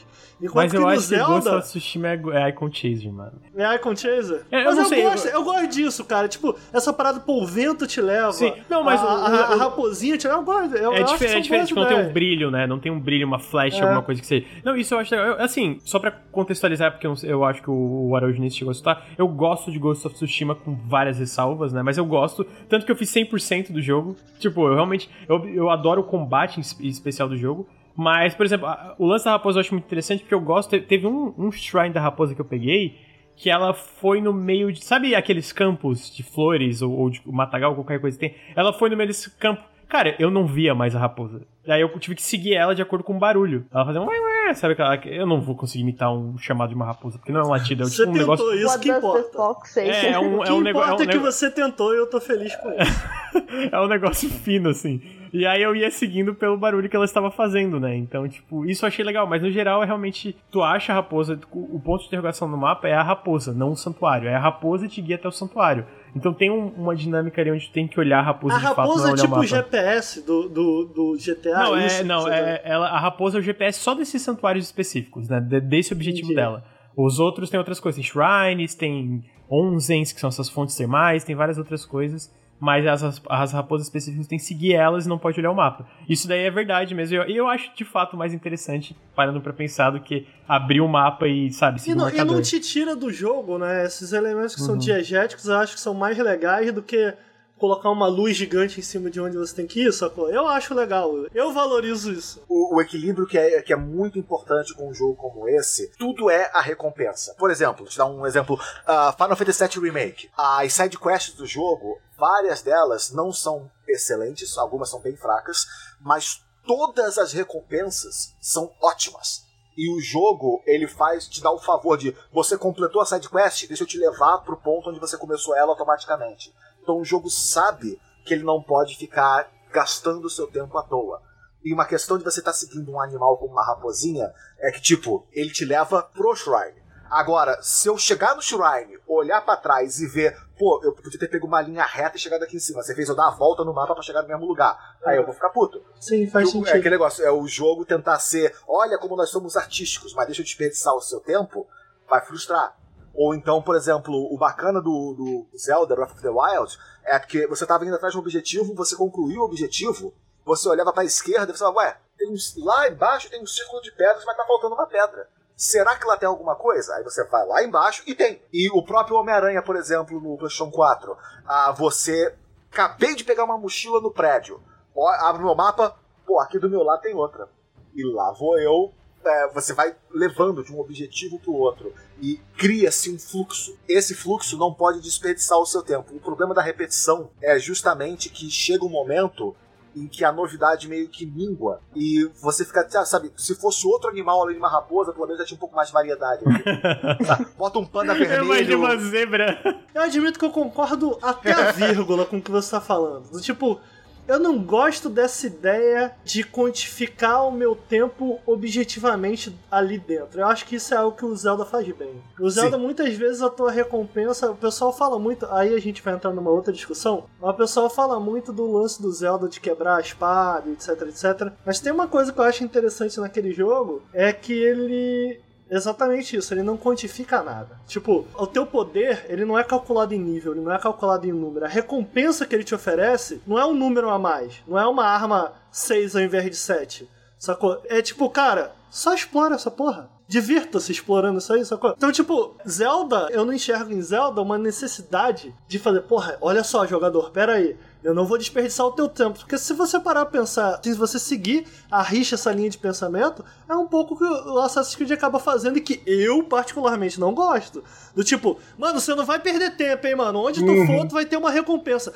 Segue o ícone, segue o ícone. E fica tudo muito previsível, entendeu? Às vezes eu me divirto mais gastando meia hora pra tentar achar uma caverna que um personagem na taverna falou a respeito, citou a respeito no Zelda. E por que que eu me divirto mais? Porque, caralho, meu irmão, a minha cabeça tá aqui, cara. É tipo, porra, cara, a parada tá a norte de um rosto que você vai encontrar no mar. Ah, cara, o... aí você começa a rodar a floresta. Porra, ah, o rosto tá ali, peraí, norte. Tá, e, pra... e se for pra cá? Entendeu? E aí, de repente, pô, eu realmente, talvez, eu tenha desperdiçado tempo à toa ali procurando a parada. Mas no final da conta, quando eu chego no meu objetivo, eu tive um tempo de mais qualidade com o jogo do que com Assassin's Creed, entendeu? É, o Assassin's Creed ele tem muito daquilo. Você abre o mapa, você marca o ponto onde você quer ir, você olha pra sua bússola, orienta ela e vai. Bati numa parede, contorna a parede, a orienta de novo, vai. Até eu bater no objetivo. E é só isso, é- são várias linhas retas. Quando num, Zelda ou no Ghost of Tsushima, eu tô olhando em volta, eu tô circulando. Eu gosto muito cá, disso. Eu acho Você vai importante. objetivo, tropeça em outro, resolve aqui, volta. Tem muito disso. Agora, Eu uma coisa disso. bacana do, do combate, eu tenho um problema. Eu não sei se o combate ele varia muito à medida que eu for avançando no jogo. Eu tenho um problema com o combate que é, eu acho que não é solucionável. Não é uma coisa que me mata de apreciar o jogo, mas é um incômodo. Ah, você tem as diferentes stances, né? as poses, as posições de batalha que você pode assumir de forma diferente durante o jogo. E elas são. ah, algumas são indicadas para certos tipos de inimigo e certas manobras são necessárias para certos tipos de inimigo. Teoricamente isso me parece. Eu não joguei ainda, cara, mas teoricamente isso me parece tão legal, porque me lembra de um jogo que as pessoas adoram odiar e que eu gosto. Se chama The Witcher 1. The Witcher 1. Pô, mas tu foi pro 1, cara. Foi pro um. Eurojake purinho, velho. Foi, foi por um, cara, porque o 1 tinha esse lance, né, cara? Esse rolê de tipo, tem três instâncias diferentes que você tem que variar e utilizar de acordo com os inimigos que estão ao teu redor e tal. Porra, eu adorava isso. Eu queria. Mano, se The Witcher 3 tivesse esse rolê, ele seria um jogo melhor, mano. Eu amo isso do The Witcher 1. E isso parece, parece interessante, mano, Ghost of Tsushima. Conta mais. Eu gosto muito dessa ideia de que, por exemplo, pô, eu tô batendo nesse inimigo e não tô causando dano nenhum. É porque você tá usando a espada errada, ou usando a instância errada pra combater. O negócio que o Tsushima, eu tô vendo ele começar a fazer, eu não sei se ele vai fazer isso até o final, é que o puzzle de combate, ele se auto-resolve se você apenas colocar as opções corretas. Mudei pra postura, pra postura correta e me posicionei. Esse inimigo não tem mais como me atacar. Porque eu, eu sou imune, eu, eu tenho as ferramentas para ser imune a esse inimigo. Então eu resolvo esse cara, troco a distância, resolvo esse cara, troco a distância. Automatiza o combate. Eu espero que ele abra mais. Uma das formas de fazer isso. O próprio jogo, o Batman da série Arkham, ele faz isso, porque o Batman, contra qualquer um inimigo no jogo, ele é praticamente invencível. Mas como é que o jogo resolve esse problema? Ele coloca você numa sala com 30 pessoas e cinco tipos de inimigos diferentes. Te vira. Você tem que saber quebrar os grupos. É, e É legal que tu passa a olhar pra sala de uma maneira diferente, né? Quando, Exatamente. quando coloca um inimigo a mais, caralho, peraí, primeiro eu tenho que resolver esse problema Sim. aqui. Eu, isso- eu amo o combate do Batman. O As pessoas control reclamam- faz isso também. Quando você entra numa sala, tem dois daqueles orbes e um dos caras que voa e um cara com escudo. Vou, peraí, eu tenho que primeiro é esse aqui, depois é aquele, depois eu vou ter que correr porque eu vou tomar dano nesse daqui. Tem um puzzle na sua cabeça acontecendo em tempo real. E esse desafio de combate é muito interessante. Mas a grande recompensa é que quando você tá no, no- você entra no ritmo, você sai dali intocável. Eu assino a teoria de que se o jogador aprendeu a jogar o jogo, só o jogador aprendeu e o jogo ensinou a ele, o jogador ganhou o direito de ser intocável. Então, tipo, se eu sei dominar todos os inimigos aqui e tenho habilidade no controle pra fazer tudo que eu tenho pra fazer, então eu vou arrebentar essa sala inteira, ninguém vai tocar em mim e eu não vou dizer que o jogo foi fácil demais. Fui eu que aprendi. É a minha recompensa por ter aprendido os botões. É, é, é zerar Dark Souls sem tomar dano. perfeito. É por isso que eu, eu costumo. Eu já falei em alguns podcasts, por isso eu gosto de diferenciar a ideia do difícil pro desafiador. O desafiador eu acho que é um jogo que exige exatamente isso que você falou, que ter uma proficiência grande no combate faz com que você saia melhor. Então um jogo desafiador ele exige que você aprenda, né? Enquanto um jogo difícil é um jogo que, cara, eu pelo menos não acho uma dificuldade legal. Um jogo que você toma um, dois danos e morre. Isso é difícil. Eu gosto de jogos desafiadores. Isso que você falou, você falou muito bem. Mas isso em relação ao que você tá falando, até onde eu entendi pelas conversas que a gente teve aqui, o Lucas falou que melhora. co- Conforme o jogo progride, o combate melhora, se abre mais, é isso? É, eu sinto que é as posturas do personagem e em relação. É, eu não vou dizer que tem tanta variedade de inimigos, mas a variedade que tem forte é tu trocar toda hora e eles vão ficando mais numerosos conforme tu vai mudando de área. Tu tá na primeira, segunda, terceira área, eu sabia.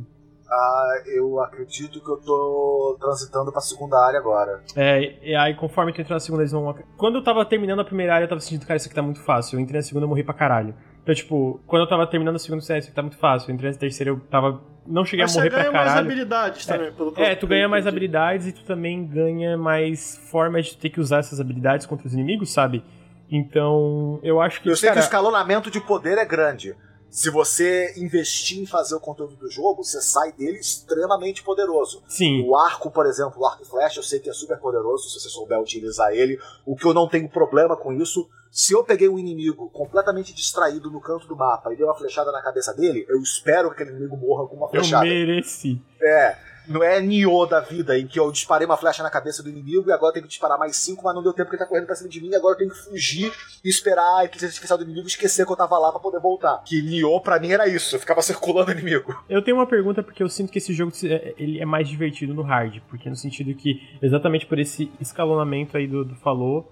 Tu chegou a jogar normal, no hard tá jogando só, só tipo, curiosidade. Na primeira vez que eu jogo qualquer jogo que eu tenho interesse de zerar, eu sempre boto ele no normal. Não, tranquilo. Porque e- Eu não sei exatamente qual é a experiência, então eu pego o normal e vou até o final. Eu quero deixar muito claro que eu não estou falando aqui de, de não, como não Tá é hard, sim, não é game. gay. Não, eu não tô, Gay. eu não tô.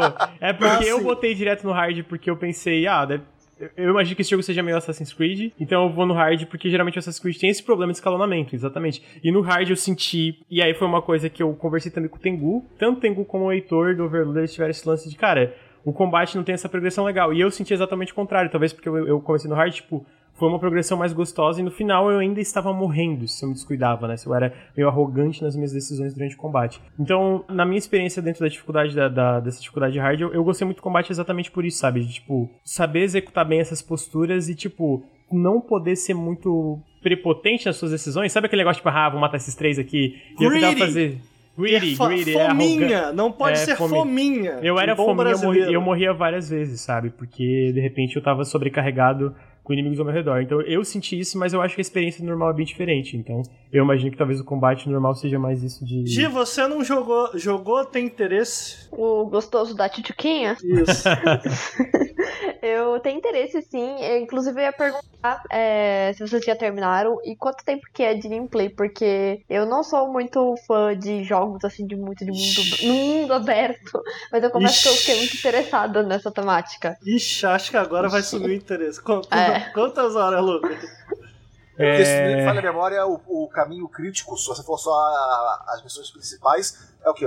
20? 25 É, se for só as missões principais, sim, mas explorando o mundo aberto, eu levei umas 50. né, nesse 50, ok. Menos do que eu imaginei. Eu achei que ia ser um Red Dead. 50 60. E é, é porque eu fiz Ixi. basicamente 100%. 50 60. Mas E, eu fiz basicamente curiosamente, 100%. é mais ou menos o tamanho do Infamous Second Son, que é nessa faixa de 40, 50 horas, vocês vão fazer o mapa inteiro também.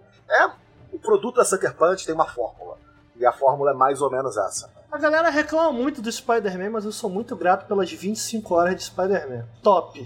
Redondinho, Top. cara. Esse- o ritmo dele do início até o final é perfeito. Exato. O conteúdo lá. O conteúdo, Dura bastante, 25 horas top. Quando chega ali nos 50, 60, eu já fico. É, né? Tá aí, a galera gosta, né? Hum, mas tá aí, cara. Ghost of Tsushima, você tá gostando então, Araújo? eu tô me sentindo muito à vontade com o jogo. Eu quero ver a evolução da história. Eu quero ver essa transição do, do samurai virar o fantasma, que é, é o que realmente me interessa. Pra dar contexto a vocês, eu sou o cara que quando eu jogava Tenchu 2 no PlayStation 1, tinha uma missão que eu fazia sempre. Eu alugava o jogo e ficava jogando aquela uma missão. Que é a missão que você tem que invadir uns barcos que estão numa praia. E você tem que atravessar uma cidade, ir em direção à praia, entrar na água e ir em direção ao barco e eu fazia questão de subir no primeiro telhado que eu tivesse acesso. Eu navegava o mapa inteiro, de telhado em telhado, e fazia questão de matar cada inimigo no mapa. Às vezes eu jogava uma maçã envenenada, ficava esperando o cara morrer envenenado. E ficava olhando pra ele enquanto ele ficava vomitando no chão. Porque era engraçado, jogava maçã, o cara vomitava, dava dois minutos ele virava de costas, olhava pro chão, ó, uma maçã, e comia de novo. Eu ficava só olhando, continua, vambora. Vamos ver o que vai acontecer aqui. E no final eu ia matando todos os inimigos até chegar no, no objetivo da missão. Então eu gosto desse gameplay do Batman, de você ser o predador no mapa, e tá navegando e fazendo. Então a ideia de você ser o samurai, andar pela grama devagarzinho, matar três É maneiro, inimigos, é e maneiro. o quarto que te vê, você puxa a espada e agora É maneiro. ter um duelo. É, Eu, e eu, o eu visual a vende, né? dos seus amigos, mas você É eu vou duelar, é eu É e você agora. E depois eu vou seguir essa raposa. O visual vende muito isso, né, o Araújo? Sim, o, Sim. o visual E, e eu, eu não joguei o jogo, mas eu comento, cheguei a comentar no Twitter. Eu tô sem um PS4, né? Por isso eu não joguei ainda. Cara, por mais que esse jogo seja só um Assassin's Creed, eu topo, porque, porra, Japão Samurai top. Top. Então eu tenho Você sabe de que o próximo. Assassin's Creed é Assassin's Creed Camelot, né? Camelot? Como, como assim? Vikings é Origins. Egito mágico. Depois, Grécia mágica. Agora, Vikings mágicos. E o jogo dos Vikings acontece na Europa. Qual que você acha que vai ser o próximo? Faz sentido, é, faz sentido. Pô, vamos ver. Eles não vão pro Japão ou pra China, eles vão pra Camelot, com toda certeza. Faz sentido. Faz Se eu tivesse que sentido. apostar, eu apostaria nesse. Claro que é. Tá aí, clipping. Se não for, vocês cobrem. Pode cobrar. Você cobra. É, bom, tá aí Ghost of Tsushima. Legal, porque agora a gente vai passar pro nosso último jogo, que eu não ouvi muito falar do jogo ainda, mas é um jogo, até onde eu entendi, da Amanita Design. Quicks! Quicks, gente. Quicks, vocês...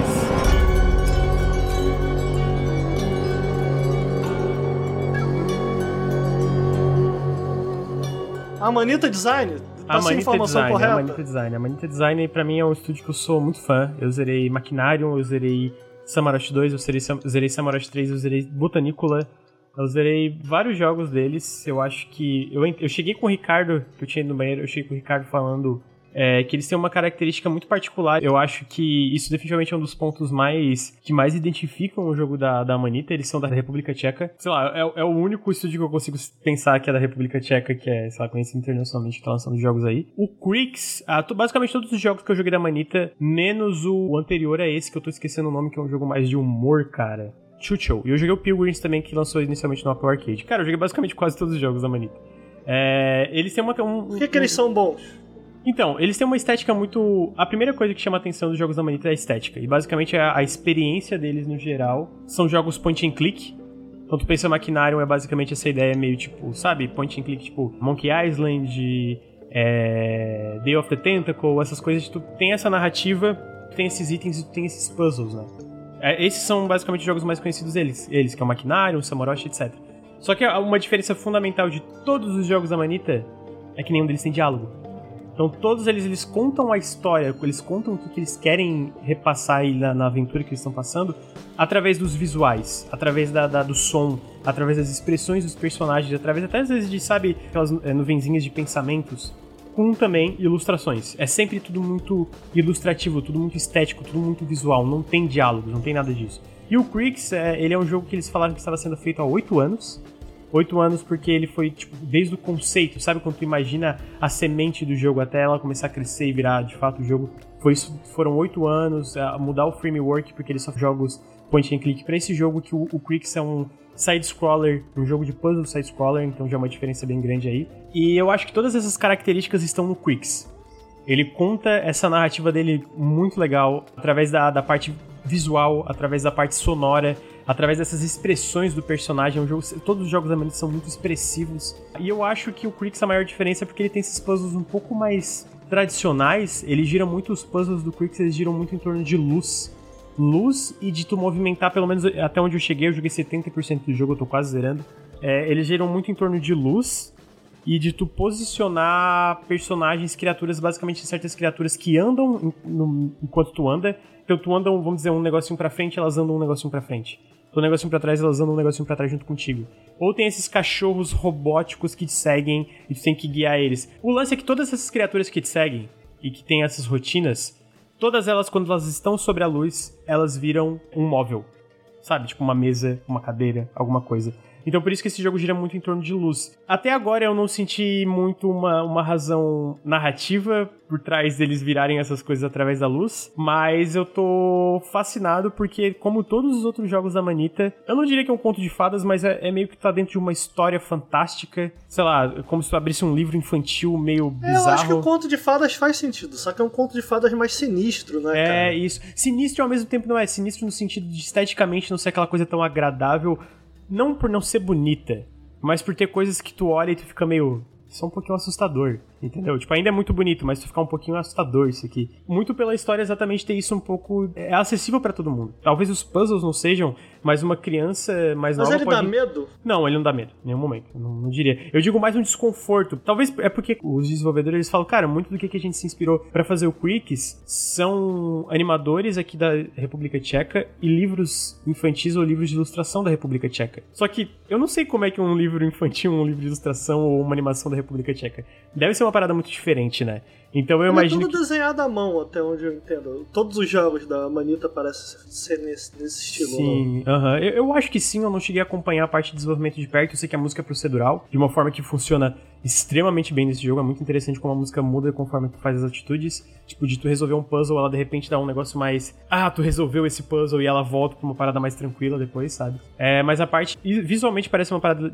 Tipo, feita à mão, eu só não sei se as animações são feitas assim ou aquela parada de esqueleto, né? Mas o que eu gosto muito é, é isso, cara. Sabe, mesmo sem ele falar uma palavra, sem ter um diálogo entre esses- esses personagens, ele consegue fazer tu ficar cativado no que que tá acontecendo. Basicamente o jogo começa, esse personagem tá em casa, meio que escrevendo alguma coisa no caderno, começa a balançar tudo, apaga a luz, ele tenta acender, não dá, e de repente cai um buraco na parede. E aí tu entra nesse buraco, tu começa a descer, descer, descer, e na verdade essa casa gigantesca, como se fosse uma mansão. Ao redor dessa mansão tem um monstro gigante que tá quebrando tudo. Só que parece que o monstro não é o vilão. Tu tá entendendo? Você tá entendendo? Tipo, a- não parece que o monstro não é vilão pelo que eu tô jogando. Só que nenhum personagem fala nada pra eu entender isso. Tudo que eu, eu, eu tô entendendo sobre o monstro não ser o vilão é tudo pelas expressões corporais dos personagens e pelos blá blá blá que eles falam. Tem um Sim, nome pra isso, sabe tipo Banjo Kazooie? É, que tem as falas dos personagens são tipo blá blá blá blá blá. É, Aham, aham. Todos os jogos da Manita também são assim, então tem um nome pra isso, que é tudo isso, sabe? Tipo, É, tem um, o nome que o pessoal utiliza é o do The Sims, que é o Similish, que é a linguagem que os Sims falam, É, que é. aquele barulhinho. É, é, é, é uma vibe parecida com essa, sabe? E só que, tipo, por, por mais que não tenha idioma, não tenha, tipo, uma linguagem ali que tu entende, eles mudam os tons. Então, tipo. Entendeu? Então, tipo, tu consegue ver quando eles estão nervosos ou não estão. E eu acho isso muito interessante da Manita. E eu acho que se tu pega o gameplay, como eu falei, ele é muito sobre esse lance de luzes, sobre tu movimentar caixas, sobre tu posicionar personagens ou criaturas no, no momento certo, na hora certa, no lugar certo, pra tu conseguir progredir. Que ele é dividido por essas salas, algumas salas são puzzles, algumas salas são um pouquinho mais a narrativa. Mas pela forma que a Manita faz, por mais que mecanicamente não seja tão diferente, pela forma que a Manita interpreta como contar uma história, pela forma que a Manita aplica como contar uma história, pela forma que a Manita aplica como são o desenvolvimento desses personagens. É muito particular. Eu não acho que tem muito, nenhuma desenvolvedora hoje que é tipo a Manita. E por isso que eu acho tão legal, eh, sei lá, eu, eu tô um pouco cansado de jogos de puzzle 2D no sentido que eu joguei muitos jogos de puzzle 2D lá atrás. É, desde The Swapper, outros jogos que eu podia ir citando, sei lá, Braid, Limbo, etc. Apesar de que Limbo é mais um cinematic plataforma, mas tem aspectos de puzzle. E eu acho que se eu pego o, o, o Crix, ah, o que, que ele tem de diferente pra esses jogos? Ele não tem nada super diferente. Eu acho que os puzzles são inteligentes, os puzzles são bem feitos, a progressão é gostosa, mas a maior diferença vem na construção de mundo da Manita, tá ligado? E eu sempre gostei, tanto que eu zerei todos os jogos. Se tu entra no Steam dela, todos os jogos que estão no Steam, e até o primeiro Samurai, que se não me engano era gratuito, eu zerei todos. Entendeu? Tipo, zerei Uma coisa todos. que, olhando aqui no site deles, é, a- o, o que eu achei muito bacana é que, tipo, se você olhar apenas para as fotos desse jogo, a impressão que dá é como se fosse a arte conceitual de um outro jogo. Aham. Mas aí não, Aham, esse é o- aham. o, visual do jogo. E é super detalhado. As fotos são pequenas, mas se você olhar de perto tem muito detalhe. É difícil de escrever mesmo o que é. Eu, eu, particularmente, eu nunca. Quer dizer, eu joguei Machinarium, eu acho que o Machinarium jogo mais popular deles, vou chutar. Eu acho que é, eu acho que certeza. Mas é algo, é, é algo parecido com o Machinarium, assim, do tipo. O traço, o estilo de desenho, o estilo de ilustração deles, eu não consigo ir além de, de dizer para que você entenda do que a gente tá falando de uma maneira não visual, além de, cara, possui textura, sabe? Uhum. É, tem, um, tem um algo a mais. Só que é difícil de escrever, sacou? Tipo, vem da, vem da própria ilustração deles. Eles têm. Eles passam o estilo deles de desenhar, de construir esse mundo. Só de você assistir o vídeo, você entende. É, é- é uma Uhum. conversa muito visual, sabe? Então, É, isso não- tudo que você tá falando, pra mim que tô assistindo aqui o vídeo, faz sentido. Talvez pra quem tá, esteja ouvindo em podcast, não consiga entender, mas eu acho que é o tipo de jogo, cara, você tem que ver pra entender. Exatamente por, por conta disso. É difícil definir o que é a textura. O que eu posso dizer, cara, quando você vê, você fala, caralho, entendi o que o Ricardo quer Por falar. acaso, algum de vocês aqui já jogou o jogo do PlayStation 1 chamado School Monkeys? Não. Não, mas eu conheço. É ouvi de um falar, pessoal que cara. fez o o Earthworm Jim. Não, aquele outro. Ele, ele me lembrou muito Earthworm Jim. Ele é o cara que produziu o Earthworm Jim 2. Ele criou o estúdio Neverhood, que é o criador dos School Monkeys. A- o bacana é que esse jogo, é, o Crix me lembrou dele, porque o School Monkeys é um jogo de plataforma do PlayStation 1, 98, super antigo, mas ele é todo feito com stop motion de massinha. Uhum. O- Ah, as fases, os personagens, tudo. E é, é- é essa coerência visual. Se você olha pra uma foto, parece uma maquete, mas você joga o jogo, tudo começa a se mover. E embora ele não tenha nada assim, uau, que jogo excepcional, nunca visto na minha vida, não, é um jogo de plataforma normal. Mas a identidade visual dele faz você prestar atenção. Que tem esse detalhe visual de você ver a animação bem feita, as cores bem, bem distribuídas, o mundo inteiro tem uma consistência pra ele. E olhando o The Quicks me lembrou muito disso, de você poder ver, eu tô vendo aqui ah, pelas, pelas fotos, pelas imagens, ah, os fachos de luz que você falou, que você manipula eles. E olhando pra foto, eu não diria que esses fachos de luz são manipuláveis, parece alguma coisa feita no cenário. Mas só de você imaginar isso se movendo pelo cenário, já dá uma ideia de você estar mexendo como se fosse numa, numa foto, numa imagem. Sim, sim. E alguns dos melhores jogos de puzzle 2D que eu conheço, principalmente os de terror, se apegam muito nessa identidade visual forte de você mexer com imagens extremamente detalhadas, com um grande contraste de elementos. E realmente chama bastante atenção. Nada assim super agressivo de saltar à vista com o uso de cores, ou nada muito insano, mas o fato de estar brincando com uma imagem, com uma, uma, pintura, por assim dizer, é o estilo bem dessa manita mesmo que você falou. Eu nem sabia que o Botanícola, que é, ele era é diferente, né? É um pouco diferente. É um pouco diferente. Mas tem aquele, quando você fala, ah, ele é essa empresa, ah, eu consigo ver a conexão. Exato, é. Maquinário, consistência. Eu acho isso legal, né, cara? Quando, quando o estúdio tem uma característica tão forte que só de bater o olho você fala. Ah, esse é um jogo deles. Eu acho isso muito legal, cara. A Mani teve uma vez na época do Churchill, que eu tava montando um vídeo que no fim nunca saiu. Mas é, eu tava lendo muitas entrevistas e eu li que uma vez um, um dos principais diretores criativos eles falam uma parada que a Manita valoriza muito é essa interatividade com o mundo, né? Então, tipo, a gente tá falando sobre essas partes mais básicas, tipo, de point and click e tal, mas uma parada que quando tu joga o jogo da Manita, ela, além da estética, é quando tem muita coisa que tu pode clicar ou interagir de uma forma um pouquinho diferente, que dá, é, além dessa textura visual, essa textura de tu sentir um pouco do que esse mundo quer passar pra ti, né? Então, o Botanícola, que tu citou, tem muito isso de tu clicar em flores e elas crescerem ou aparecerem outras coisas, e o Crix tem isso de tu entrar em quadros, de tu poder jogar esses quadros e tipo, o quadro vira um minigame próprio dentro do Creek, sabe? Que o Creek tem vários desses quadros, eles viram um minigame próprio e conta um pouco mais desse mundo. Então, tipo, o Maquinário tem isso, o Samoroshi tem várias coisas que tu pode interagir e ter uma interação re relativamente complexa que não são atrelados a nenhum puzzle ou atrelados à, à progressão narrativa. Só para dar vida a esse mundo, sabe? para dar um pouco mais de interatividade a esse mundo. Falou isso um pouco no Rocky, lembra, Ricardo? De que esses jogos de point and click às vezes é muito. Pô, se eu for cortar uma árvore, eu queria que pelo menos essa árvore não fosse só eu clicar no machado e clicar na árvore. Fosse eu... habilidade de cortar. É, e, eu, e os jogos da Manita eu sinto que tem isso um pouco de uma forma diferenciada, sabe? Tipo, essa habilidade que vem de interagir com o mundo. Então eu acho que é outra de, dessas coisas diferentes que tu, quando tu joga um jogo da Manita, tu para, ok, isso aqui é um jogo da Manita, sabe? Não é, é aqueles comercialzinhos assim... de puzzle que você vê no YouTube do bonequinho dentro do. Você tem que puxar a chavezinha pra cair a lava, pra pegar o tesourinho. Que eles utilizam aqueles comercial clickbait que aparece no vídeo do YouTube agora. Tem um bonequinho preso dentro do tubo, você puxa a chavezinha e cai a água. Não é isso. É um pouco não, mais não. bonito que isso. É, recentemente o Lucas fez uma provocação que eu sou muito graficista e tal, e, e eu tenho pensado muito sobre isso. Mas não foi, é pensado... eu me sinto um pouco mal, não, porque não, não foi na maldade. Eu tenho pensado sobre isso para tentar entender o que é, entendeu? Então eu tô chegando lá, eu tenho pensado sobre isso, eu tenho, tenho raciocinado, tem sido um, um exercício interessante, mas teve um periscópio em que a gente falou um pouco desse poder estético, e é disso que eu tô querendo dizer. Tipo, eu, eu, acho que a estética ela tem muito poder. Eu gosto muito desse exemplo que eu dei em outro periscópio, de tipo, porra, cara, uma coisa é você pegar o Sam Fisher, apertar A e do topo de um encanamento enforcar um cara. Uma coisa é isso. De repente foi super desinteressante, porque em termos de, de, de, de gameplay, nada interessante aconteceu ali. Quando eu vejo esse jogo rodando, o que eu tô vendo aqui, tipo, cara, eu já vi isso antes, entendeu? Eu já vi esse, esse design puramente saindo da parte estética, falando mecanicamente, eu já vi uhum, isso antes. Uhum. Mas passa a funcionar de uma maneira diferente quando estética e mecânica funcionam em conjunto, que me parece que esse jogo faz. Então, você pega esse mesmo exemplo que eu dei e coloca o Batman no lugar, porra, pera aí.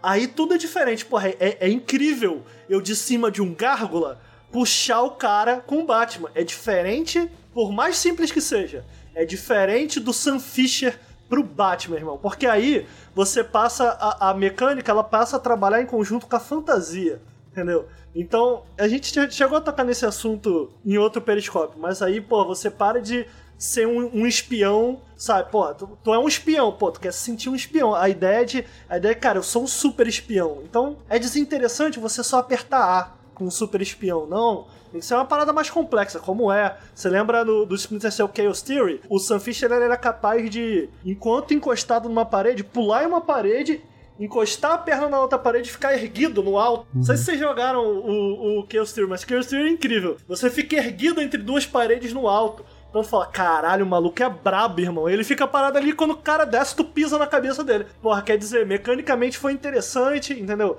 Tu teve que olhar pro cenário com a cabeça de um espião. Agora, é a graça inteira da série Hitman. Exato, entendeu? Agora no Batman, olha só, no Batman, mano. Cara, tu aperta R1, brother. Imagina se fosse assim com, com o Sam Fisher. Ia ser chato. Pô, no Batman, tu aperta R1, subiu lá na, lá na, lá na gárgula, apertou o triângulo. Mas aí é o Batman, irmão. É o Batman puxando o cara. E aí é, aí é onde a estética conversa com a mecânica e cria uma parada completamente diferente. No jogo do Homem-Aranha do PlayStation 4, quando você derruba o inimigo pra. Você tá lutando em cima de um prédio com o Homem-Aranha. Se você jogar o inimigo pra fora do prédio e você olhar, você vai ver que o inimigo tem uma, uma bombinha de teia nele que estoura e ele fica preso no prédio, porque o Homem-Aranha não vai deixar o cara cair do prédio. Exato, exato. Detalhe, então, assim, mas faz é, exato, sim. Onde eu tô querendo chegar, então, eu falei do lance do, do gráfico e tal. Eu, eu acho que eu não valorizo necessariamente o gráfico, eu, eu valorizo o poder estético das coisas. Então, quando eu falo que não gostei de Undertale, não é que eu não gosto de pixel art. Eu amo pixel art. Eu não gosto da pixel art de Undertale. Eu acho Undertale escroto pra caralho. Como é que é a frase que você falou agora? Eu não gosto de gráfico, eu gosto de senso estético? Sim. Alguém faz uma montagem aí, bota uma foto do Ricardo com essa frase escrita embaixo, por gentileza. Abra os seus Photoshops. Eu tô, eu, tô, eu tô chegando a uma conclusão ainda a respeito disso, mas eu acho que a, a, conclusão por hora, eu acho que é essa. Tu gosta de um jogo que vende a fantasia visual, se ele quer, se, se é a moral dele. Eu, eu, eu valorizo muito o poder estético das coisas. Mas você sabe qual é o ponto, Ricardo? É porque às vezes o poder estético vem um pouquinho depois da apresentação inicial, né? Não acho? Sim, eu nunca joguei Undertale. Pois é, então nunca... vai jogar. É. Mano, é isso aí, tá errado, tá falando merda. Esse é o ponto, essa é a É que eu, não, eu realmente, realmente, o visual de Undertale ele me afasta. Eu acho muito escroto. Eu, eu achava que o boneco era um cachorro, irmão. Eu descobri que não Nossa é um cachorro. Que eu achava que era um cachorro. Pô, mas daí é porque tu precisa de um oftalmologista. E eu não, tô falando, eu não tô falando que o jogo é ruim, eu nunca joguei. Eu tô falando que, cara, me afasta, porque eu acho muito escroto. Eu acho muito escroto. O que quiser, né? Foi engraçado, porque foi, foi muito aleatório. A gente, tava, a gente tá falando de Bleeding Edge, né, Ricardo? Não, a gente tá falando de Hellpoint. Eu, eu entrei numa direção que eu tava falando de um Souls-like recentemente, que é o Hellpoint. Que é um Souls-like que realmente o visual é meio, meio pobre, assim. Tu vê que não tem polimento, ele tem seus momentos, mas tu olha a imagem e tu olha, ah, isso aqui, isso aqui não é muito bom. Aí eu falei, o problema, Ricardo, é porque tem um pouco. Tu valoriza demais a estética, né? E aí o Ricardo aí. Não, não, você falou gráfico. Eu não falei gráfico, puto. falei gráfico. Eu não fiquei puto. Eu fiquei, Mas cara, refletiu, você, sentido, você tem sentido. um ponto. Vamos tentar entender o que é. Eu, Uhum, eu não uhum. acho que necessariamente o gráfico. E eu, eu falei que o boneco parece um cachorro, mas eu tô pensando num cachorro meio antropomórfico, entendeu? Um cachorro em pé e não num deitado. Por isso que eu vi. Oh. Eu, eu- eu achei que ele tinha. Eu, eu, eu consigo enxergar até a orelha ali do cachorro. Eu achei, que- achei que era um cachorro, irmão. Eu, eu te dou É. a dica de fazer exatamente o que eu fiz. Se você quiser jogar Undertale, jogue, apenas não interaja com a fanbase. Não, a tudo bem. fanbase é uma merda. Eu falei isso já pra, Pula pro pessoal. fora. A fanbase de Undertale, por incrível que pareça, pra um jogo que tem uma mensagem e certas coisas tão bonitas, a fanbase é extremamente tóxica. Extremamente tóxica. Tipo, é, é Muita muito coisa. tóxica. É muito zoado. Caras, eu acho que é isso. Crix queria, pra gente fechar esse podcast, então agradecer aos nossos convidados. Queria agradecer muito a Gil Araújo. Gi, convida a galera que entrou agora aí, o pessoal que assistiu, que ouviu a Gi no podcast. Faz um convite aí novamente pra galera te conhecer, conhecer teu trabalho, onde te achar. Cara, eu que agradeço pelo convite. Eu confesso que, assim, eu acompanho o Nautilus há muitos anos e, tipo, ver isso, ver o grupo crescendo, o canal crescendo e ter o reconhecimento que merece e ainda estar aqui, achar uma impressão única e ainda mais ouvir o Ricardo falando, de lembrar de mim quando me conheceu e também de me elogiar do meu trabalho, pra mim, isso é muito incrível. E, bom, é, acompanhe o Nautilus nas redes sociais. Se quiser ter um pouco mais de mim na vida de vocês, acompanhe na internet, que é G Breve, breve, tipo breve nos cinemas, assim. Eu com H. G com H. G com H, breve. Tipo, breve no cinema, assim. Eu não me canso dessa piada, pode fazer à vontade. Ah, então nasce com esse sobrenome, é um sobrenome de verdade. tipo, eu tenho que carregar esse fardo. Valeu, Gi. Muito obrigado mesmo. E, cara, de verdade, a honra é nossa. A, a, a profissional é você, Gi. Nossa. A gente que fica feliz Até em clipe você aqui. A gente que fica feliz em ouvir você elogiar nosso trabalho aqui. Muito obrigado também, Araújo. Convida aí a galera. O Araújo ele tem também um apoia-se, né? Convido vocês a conhecerem lá o apoia-se dele. Convido vocês a conhecerem o YouTube dele, o canal dele, mas vou deixar ele falar mais. E Araújo, muito obrigado por ter participado, mano. Não, cara, eu que agradeço a vocês e é, eu já te disse isso em particular e digo aqui também ao vivo pra galera que tá vendo. Ah, um dos motivos pelo qual eu sequer comecei no YouTube era uma frustração pessoal de que eu não encontrava no Brasil o conteúdo que eu queria assistir. E ao invés de apenas ficar reclamando disso, eu tentei fazer o conteúdo que eu queria assistir, porque eu cresci assistindo conteúdo estrangeiro que tem lá fora. E eu falei isso pra ti e repito aqui de novo: olhar o Nautilus me deixou em paz, porque eu comecei a ver o conteúdo que eu queria ver as pessoas fazendo. Então, é, me dá muita satisfação ver vocês crescendo muito e se tornando cada vez mais relevantes, referência por causa da qualidade do material de vocês e porque vocês se importam. E hoje em dia, se importar com conteúdo, o suprimento disso está muito baixo. E, e isso é super importante. Do que eu produzo hoje, para o pessoal que quiser acompanhar, eu, eu, essencialmente critico um pouco de tudo, mas é sempre uma postura tentando ser positivo, tentando ser engraçado e amigável. Então, eu falo de Cavaleiro Zodíaco, eu falo de Bleach, eu falo de. Eu, eu, acho que eu sou a única pessoa no Brasil que fala de Gundam só eu me imposto. Isso aqui é uma prateleira inteira. Eu tenho uma prateleira inteira de móveis de cana atrás de mim. Nós tem kit que eu mesmo monto, que é uma maravilha. Só eu falo disso, é incrível. Ninguém se importa. Absolutamente ninguém se importa. Mas fora isso, a gente também faz reviews de jogos, estão retornando agora pro canal. É, Parasite Eve, Resident Evil, Red Dead Redemption, The Last of Us, Doom. Eu falo de um pouco de tudo. E quero continuar falando e partilhando desse prazer de conversar sobre videogames sem pauta. Apenas porque a gente gosta e tem alguma coisa para falar. Tipo agora, cada um falando de um jogo que tá jogando porque tem alguma coisa para dizer a respeito. É isso que eu curto, é eu quero compartilhar e quem quiser ver é só chegar no canal Caps Lock ou me procurar no Twitter, Caps Lock Araújo, uh, que vai me encontrar. E se olhar no meu Instagram, vai ver eu tendo péssimas decisões financeiras. Eu, eu, eu posso até mostrar isso pra vocês que tem aqui em cima. Eu falei no início, não foi de sacanagem, não. Eu realmente comprei o jogo do, das Olimpíadas de 2020 porque, como não existe Olimpíada 2020, aí eu fui lá e comprei o jogo, porque ano que vem eles vão revender esse jogo, só que mudando 2020 para 2021. Então eu quis comprar pra ter. Não, eu tenho o jogo Sim. da Olimpíada que não aconteceu. É isso que eu faço com o meu tempo e com o meu salário. Então, não me usem como referência para compras financeiras bem educadas, porque não é o que eu faço. Mas é, essencialmente é isso aí.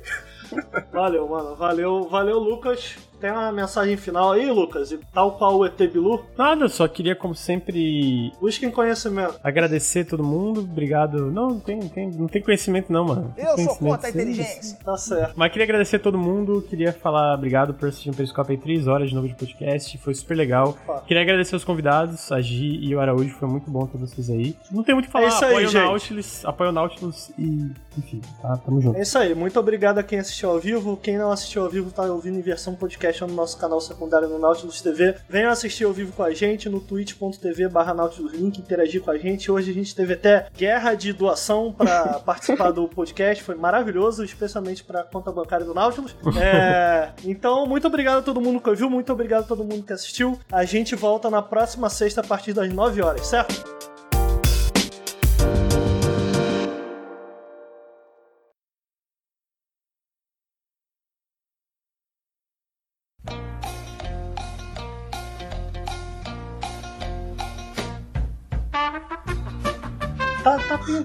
Cara? Uma, uma, tá pintando. Nós estamos perdendo oportunidades. Outro dia a menina fez a live lavando louça. Eu falei, porra, tá aí, né? Eu tô falando muito sério, cara. Caralho. olha, a SMR de varrer casa, vambora. Vai ter gente que vai Será que no final ela finalizou com o rodinho assim, fez? O Ricardo, não, cara. o Ricardo nem apareceu no, nem no coisa. Não né? apareci, mano. Não, não foi na época do Central, Porra, na eu fiquei Central, muito triste, cara. Olha só. Eles cobriram, eles cobriram a treta cara, do Central, é, mas eu não Esse vídeo do não. Central... Fiquei muito triste. Ah, essa realmente me surpreendeu. Como é que eu apareci no Treta News e você é, nunca apareceu? Essa realmente pra mim não faz sentido nenhum. Central. Falou Fica tudo. Putaço, tipo, irmão. conspirações. O que ele é. essa aí. Caralho.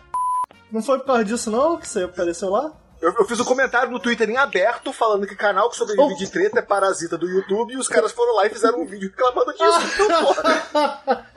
Tá de graça. Nossa senhora. Foi só por isso. Nossa senhora.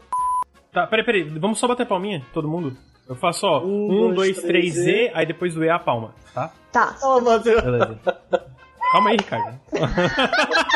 é eu que falo. Vamos lá. Um, dois, três, Z.